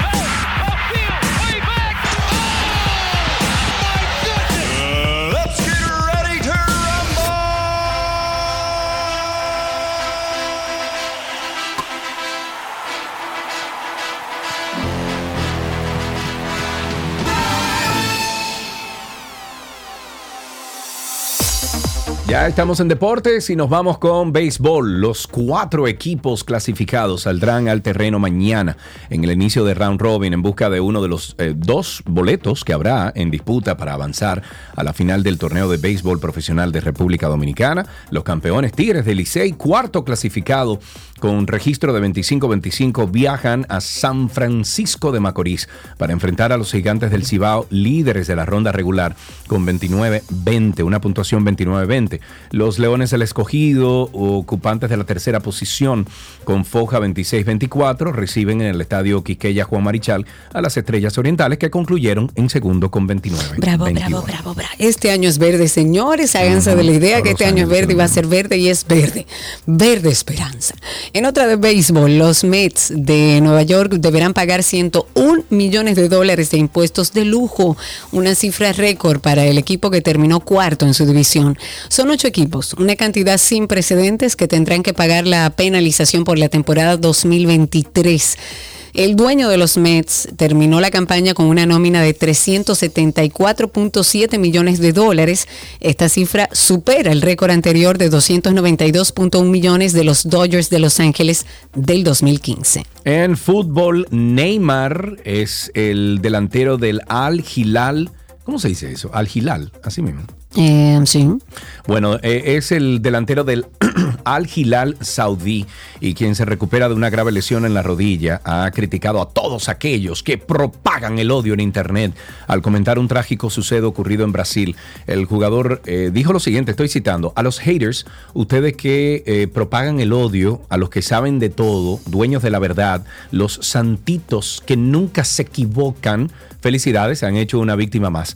Este ex futbolista Barcelona, París Saint Germain, dijo que los portales web de chismes, así como redes de TV en general, todos los medios de comunicación tienen que tener mucho cuidado con lo que publican. El discurso de respetar al prójimo no existe en Internet. Estoy Por Dios, respeto, empatía, basta de egoísmo. En tenis, eh, Jamie Murray ha sido nombrado director del torneo Queens Club Championship. El jugador de dobles ganador de múltiples Grand Slam seguirá jugando en el 2024, pero no en Queens, del 17 al 23 de junio. El año pasado, el ex profesional Laura Robson se convirtió en directora del torneo del abierto de Nottingham. Murray tiene experiencia como director de torneos ya que organizó el evento de la batalla de los británicos entre Escocia e Inglaterra a finales del año 2023. Vamos a terminar con Fórmula 1. Steve Nielsen ha renunciado de su cargo de director deportivo del organismo rector de la Fórmula 1 en la FIA menos de un año después de su nombramiento y fue nombrado en enero del 2023 con el mandato de... ¿Qué le pasa a mi garganta hoy? eh? Eh, A mí, a mí también, eh, en la Navidad, amigo. Yo creo que fue, sí, lo- los días sin hablar. Bueno, fue nombrado en enero del 2023 con el mandato de, de mejorar las operaciones del control de carrera de la FIA después de una serie de controversias en los últimos años. No se ha dado ninguna razón por la partida de Nielsen, pero las fuentes, lo chime, dicen que no estaba contento con varias partes de su papel. Los conocedores de la F1 dijeron que Nielsen sentía que la FIA no estaba dispuesta a hacer los cambios que consideraba necesarios para que sus operaciones de control de carrera fueran adecuadas para su propósito. Antes de finalizar, recuerden nuestro podcast de Karina y Sergio After Dark. Es un podcast donde hablamos de salud mental y de bienestar. Si usted va a estrenarse con nuestro podcast y es la primera vez que lo escucha, le recomiendo que utilice este primero que es como el introductorio. Ok, viene 3, 2. Hola, somos Sergio y Karina en After Dark. Y ese somos. Somos. Ok, vamos otra vez.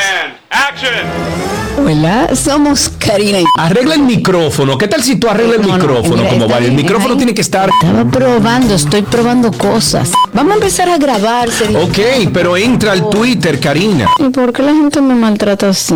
Pues acepta la vaina. serio, contrólate. Que te dije que invade tu, tu co-host y vaina. Entonces, esa es la idea, que nos conozcan un poco, porque vamos a hablar de que nosotros nunca hicimos un episodio de intro que define lo que es el proyecto. Y por eso quisimos hacer este espacio donde vamos a preguntarnos muchísimas cosas y ustedes nos van a conocer un poquito más. ¿Cómo nace Karina y Sergio After Dark? Karina y Sergio After Dark. Karina y Sergio After Dark en todas las plataformas de podcast. Entre a Google ahora mismo desde su móvil y usted pone ahí Karina y Sergio After Dark. Le van a salir, bueno, le sale una lista gran- grandísima, larguísima de muchísimos networks y redes donde estamos disponibles para escuchar. Mientras tanto, hasta aquí, Deportes en 12 y 2.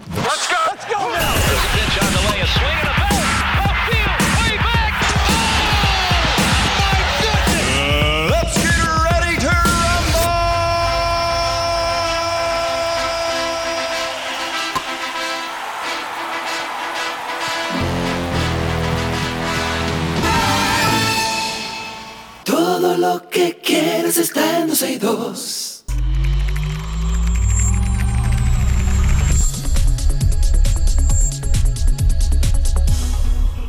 Ya estamos en artículos tecnológicos. Hoy martes, diciembre 26 del año 2023 y conectamos con nuestro amigo Orlando Prieto, el hombre de los anillos de la tecnología en este país.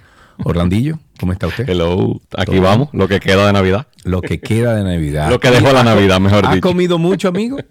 Bueno. ¿Qué te digo? ¿Para qué ¿Qué te digo que no Estoy en una silla con brazo y casi no quepo. ¿Qué Está te bien, digo? está bien, está bien, está bien. Vámonos con algunas actualizaciones del mundo de la tecnología. ¿Por dónde empezamos, salió una eh, salió la aplicación de Copilot de Microsoft que ha sonado muchísimo con todo el tema de inteligencia artificial salió para Android lo cual es un muy buen indicio. Ya estaba solamente en, en el ambiente de Windows y el hecho de que salió para Android es un buen indicio de que viene para otras plataformas. Eh, es una plataforma como si fuera un chat GPT, pero un poquito más orientado a asistencia, cosa que, que me, me ha gustado bastante. Y la forma en la que funciona en Android es para tú poderle decir cosas como, como que te ayude con un correo, todo ese tipo de cosas. Y tú puedes copiarlo y hablarlo de, de- algunas aplicaciones en particular, no solamente de las aplicaciones de Microsoft. Muy similar a lo que ha tratado de hacer ChatGPT, pero sabes que ellos aunque van bastante en paralelo en su desarrollo, porque Microsoft es, el mayor accionista de, de OpenAI, pero, pero ha ido evolucionando. Entonces, eh, ya salió, no hay todavía ningún, aunque hay rumores, pero no hay ningún anuncio oficial de que vaya a salir en alguna otra plataforma, pero obviamente se esperan las otras plataformas móviles como Claro. iOS, en algún momento por lo menos la intención, a ver eh, si lo hacen. Y ya está disponible en la mayoría de versiones de, de Android. Desde Ok. hace, desde hace un, eh, el fin de semana, básicamente. 829-236-9856, 829-236-9856, nuestro teléfono aquí en 12 y 12. Estamos hablando con Orlando Prieto, que trae las últimas actualizaciones del mundo de la tecnología.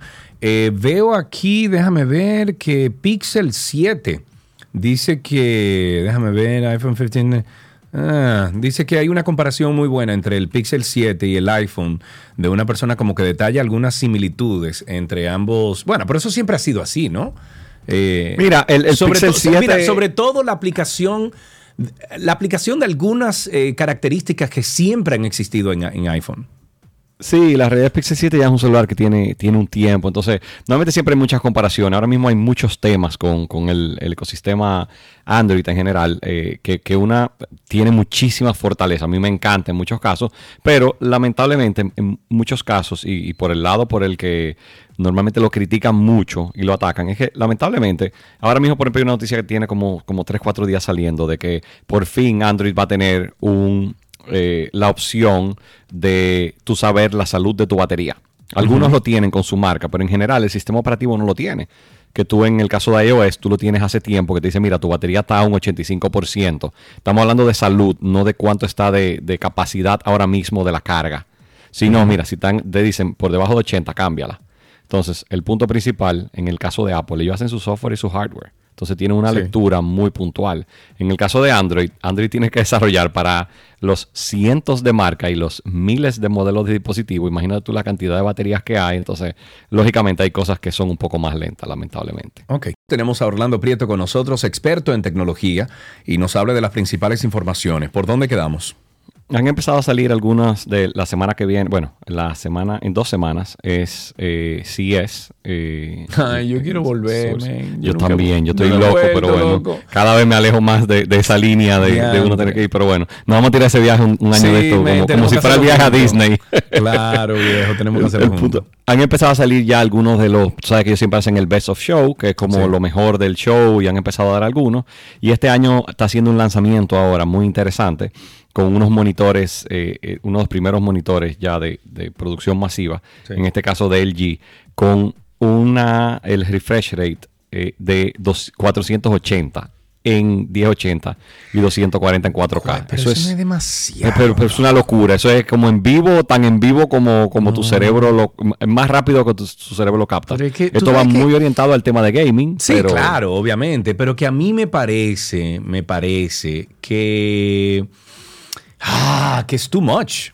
Sí, es que mira, la realidad con los monitores, pa- para que tengan contexto, quien, no sabe mucho de los términos en, monitores, lo que se trata de buscar, la realidad cuando se reproduce una imagen es que no es instantánea. Estamos hablando de mili microsegundos ya. Estamos hablando de, de- eh, es un detalle muy mínimo, pero dependiendo de los niveles, ahora mismo que hay ya lógicamente muchísimas competencias de gaming y también es muy deseado en el tema de producciones de video, porque mientras más rápido es la reacción, lógicamente ma- más, real es. Y siempre se anda buscando la, le dicen como si fuera una utopía de- del tiempo real, de que inmediatamente lo que esté viendo un lente o lo que esté procesando una consola de videojuegos salga inmediatamente en la pantalla. Entonces, Sí. nada, esto por lo menos en 4K ya tú tener 240 Hz, que existe ya hace un tiempo, pero no es tan masivo. Y ahora la opción en un 1080 de 480 Hz, ya después de ahí hay, hay poca cosa, Claro, como dicen, más. claro, porque loco. ya pasamos el nivel que, que el cerebro humano detecta. Claro. Lógicamente, existen personas privilegiadas que se han hecho mediciones y los tienen, y esos son los que ganan toda esa competencia de gaming y demás. Sí. Pero esto ya está mucho más cerca de eso, a ver cómo lo. No lo sé, logran. no sé, no sé. La verdad no sé. Eh, 400 oye, me siento... ¿Cómo es? Do- es 240, el, el estándar es 120 ahora mismo. eso te iba a decir, 120 Bueno, hasta molesta a mí. 60. Ok. La televisión que la gente tiene muchas veces son 60, la, la mayoría de las televisiones que se compran, y 120 ya algunos equipos. Eh, pero es bastante común ya 120, pero ya ya 240 y 480 Too ni much. se diga. Yo incluso el televisor, desde que yo lo o sea, desde que compro un televisor nuevo, lo primero que le quito es esa cuestión de refresh rate. Y lo dejo a sus 60 hercios. Punto. Eso pasa. Yo no tengo problema con eso. Mis películas se ven bien. Yo sé que ahora hay unos dispositivos que incluso se, a- se ajustan al refresh rate que tiene la película, pero no, negativo, compadre. Eso es, es muy personal, o sea que imagínate. Yo cuando es eh, contenido, a mí me pasa lo mismo que tú cuando voy a ver contenido eh, grabado, tipo películas, series y demás, pero sí, obviamente cuando es contenido generado por una tarjeta de video, ya sea un videojuego o cualquier otra cosa, sí me gustan altísimos, o sea que, Claro. Bueno, como te bien. digo, muy personal. ¿Con qué finalizamos? Finalizamos, hay unos updates de, de Chrome bastante interesantes que, que salen ahora para, para fin de año. Y uno de los principales es el tema del, del Password Safety Tool, que es la herramienta de ellos de seguridad de contraseñas, que actualmente funciona. Cuando tú cambias una contraseña, te dice si ha aparecido en otro lado. Ahora mismo solamente ha funcionado históricamente cuando tú haces algo con esa clave va a funcionar por primera vez de forma como en el background, por detrás, que lo va a estar revisando constantemente. O sea que hay páginas que quizás tienes dos meses, la clave se comprometió y no lo sabes, y esto te va a avisar con tiempo que la cambie. Y lo único que, que dejo aquí es, si le sale ese mensaje, por favor cámbiala. Porque conozco muchísima gente que le sale el mensaje, su Y clave está comprometida y dice, tengo seis meses, pero ¿y eso? Ah, yo le doy que sí. Y Yo le doy la deja la clave. Entonces, es una clave que está, que está públicamente disponible en algún lugar y no es muy Claro. difícil encontrarla. Entonces, Claro. por favor, eh, encárguense de eso. Claro. Mira, una última pregunta que me parece interesante. Me ha- me- eh, un usuario me acaba de pedir una información. Si tú sabes, Orlando, de algún flash de cámara que se sincronice vía un dispositivo al iPhone. Está interesantísima la Uy, no, eso está muy interesante. Pero está interesante porque hay mucha gente ya que está utilizando Sí. su teléfono como su cámara, vamos a decir que Claro. principal.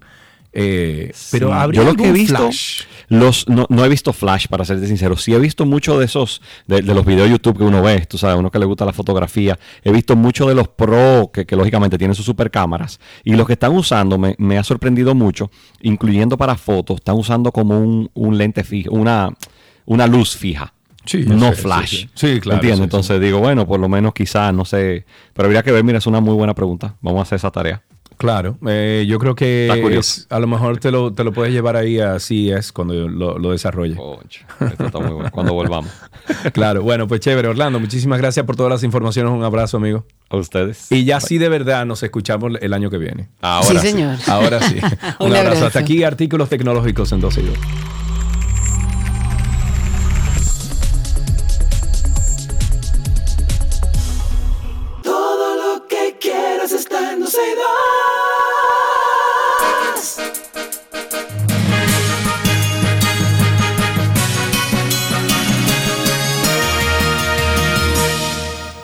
Estamos en nuestras noticias actualizadas, iniciando agentes policiales que pertenecen al Departamento de Investigación de Crímenes y Delitos contra la Propiedad apresaron a un grupo de seis personas a quienes les ocuparon la suma de 23 mil dólares falsos en billetes de 100, seis celulares y retuvieron dos vehículos. Los detenidos son Wilfredo Diloné Mejía Soto, de 45 años, Enger Leonidas, de 19 años, Junior Rafael Florian Urbano, de 24, Joel Martín Vargas de los Santos y Stanley Mejía, ambos de 22 años, y el colombiano Jackson Alexander Olave Medina, de 23. En el primer reporte se explica que este grupo fue detenido por la policía cuando transitaban a bordo de los eh, vehículos en el sector de Villajuana. Los prevenidos se encontraban próximo a una entidad bancaria donde se presume intentarían cambiar el dinero falso, no logrando sus objetivos gracias a la rápida intervención de los agentes policiales. El bloque de diputados del PRM eva- evaluó las iniciativas aprobadas en la Cámara Baja durante el año 2023 y reconoció el retraso de un grupo de proyectos que no han avanzado en el Congreso. El vocero del bloque oficialista, diputado Julito Fulcar, dijo que la reforma a la ley de la seguridad social, el Código Penal, la ley del agua, la ley de- que crea la Dirección Nacional de Inteligencia y otros proyectos son los grandes pendientes del Congreso Nacional. El informe que a partir del 2024 los, eh, bueno, él informó más bien que a partir del 2024 los legisladores deberán priorizar estos proyectos. Entre otras noticias, también actualizarnos con las autoridades de Nueva York que darán hasta 1.445 nuevas licencias para negocios de marihuana durante las próximas semanas. Esto en un intento por estimular esta industria, pero de manera legal. La, la licencia se van a otorgar a vendedores, pero también a productores o micronegocios que han tenido problemas para entrar en este mercado por los múltiples eh, temas burocráticos y legales que han seguido a la legislación que fue para el año 2021 del uso recreativo de la marihuana en ese estado. A finales del 2022 abrió la primera tienda legal para la venta de marihuana recreativa en Nueva York y desde entonces apenas 40 negocios permanecen abiertos en todo el estado. El superintendente de Salud y Riesgos Laborales, doctor Jesús Feris Iglesias, informó que el gobierno central dispuso de 224 millones adicionales a los 660 millones de pesos ya estipulados en el presupuesto nacional, sumando un total de 884 millones de pesos para el año 2024 que garantizan las coberturas incorporadas durante los años 2021, 2022 y enero del 2023. El Ministerio de Obras Públicas va a cerrar a partir de hoy, martes 26, y hasta el sábado 30 de diciembre, diversas estructuras ubicadas en el Gran Santo Domingo que incluyen pasos a desnivel y puentes para realizar trabajos de acondicionamiento. En todos los casos, los horarios de cierre van a abarcar de 10 de la noche a 5 de la mañana del día siguiente. Para este martes, por ejemplo, y hasta el viernes, se van a llevar a cabo labores de recogida de desechos, barrida, agregados, control de maleza, lavado de muro, todo. También este martes y hasta el jueves tendrá un cierre total el paso a desnivel de la 27 de febrero con calles Carmen Mendoza y doctor Fernando de Fillo. Me voy con una última información y es que en una operación de alto riesgo, agentes de aduanas en Cabo Haitiano lograron confiscar un impresionante arsenal de qué? De armas. Dios mío. De municiones, de equipo táctico. A medida que la violencia y la inseguridad continúan en aumento en la región, señores. Por esa, óigame bien, por esa frontera dominico-haitiana pasan armas que usted no se imagina que vienen de todos lados, hasta de Rusia. Y de Estados Unidos.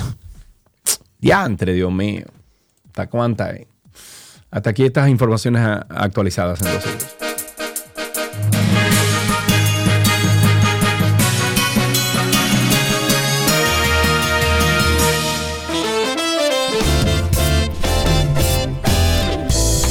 Amigos, pórtense bien, anden por la sombrita. Hoy es martes 26 de diciembre. Es un lunes martes, más o menos. Exacto. Lun martes, un lun martes. Eh, una semana cortita, ya la gente soltó todo. Hay mucha gente que anda viajando. Y, bueno, ya tú sabes la cosa. ¿Cuánto pero quisiera yo? Será hasta aquí, mañana, claro. señores. Gracias por la sintonía, gracias por estar con nosotros. Recuerden nuestro podcast tanto de 12 y 2, donde pueden escuchar todos los programas que quieran, como de Karina y Sergio After Dark. Será hasta mañana. Chau, chau. Bye, bye.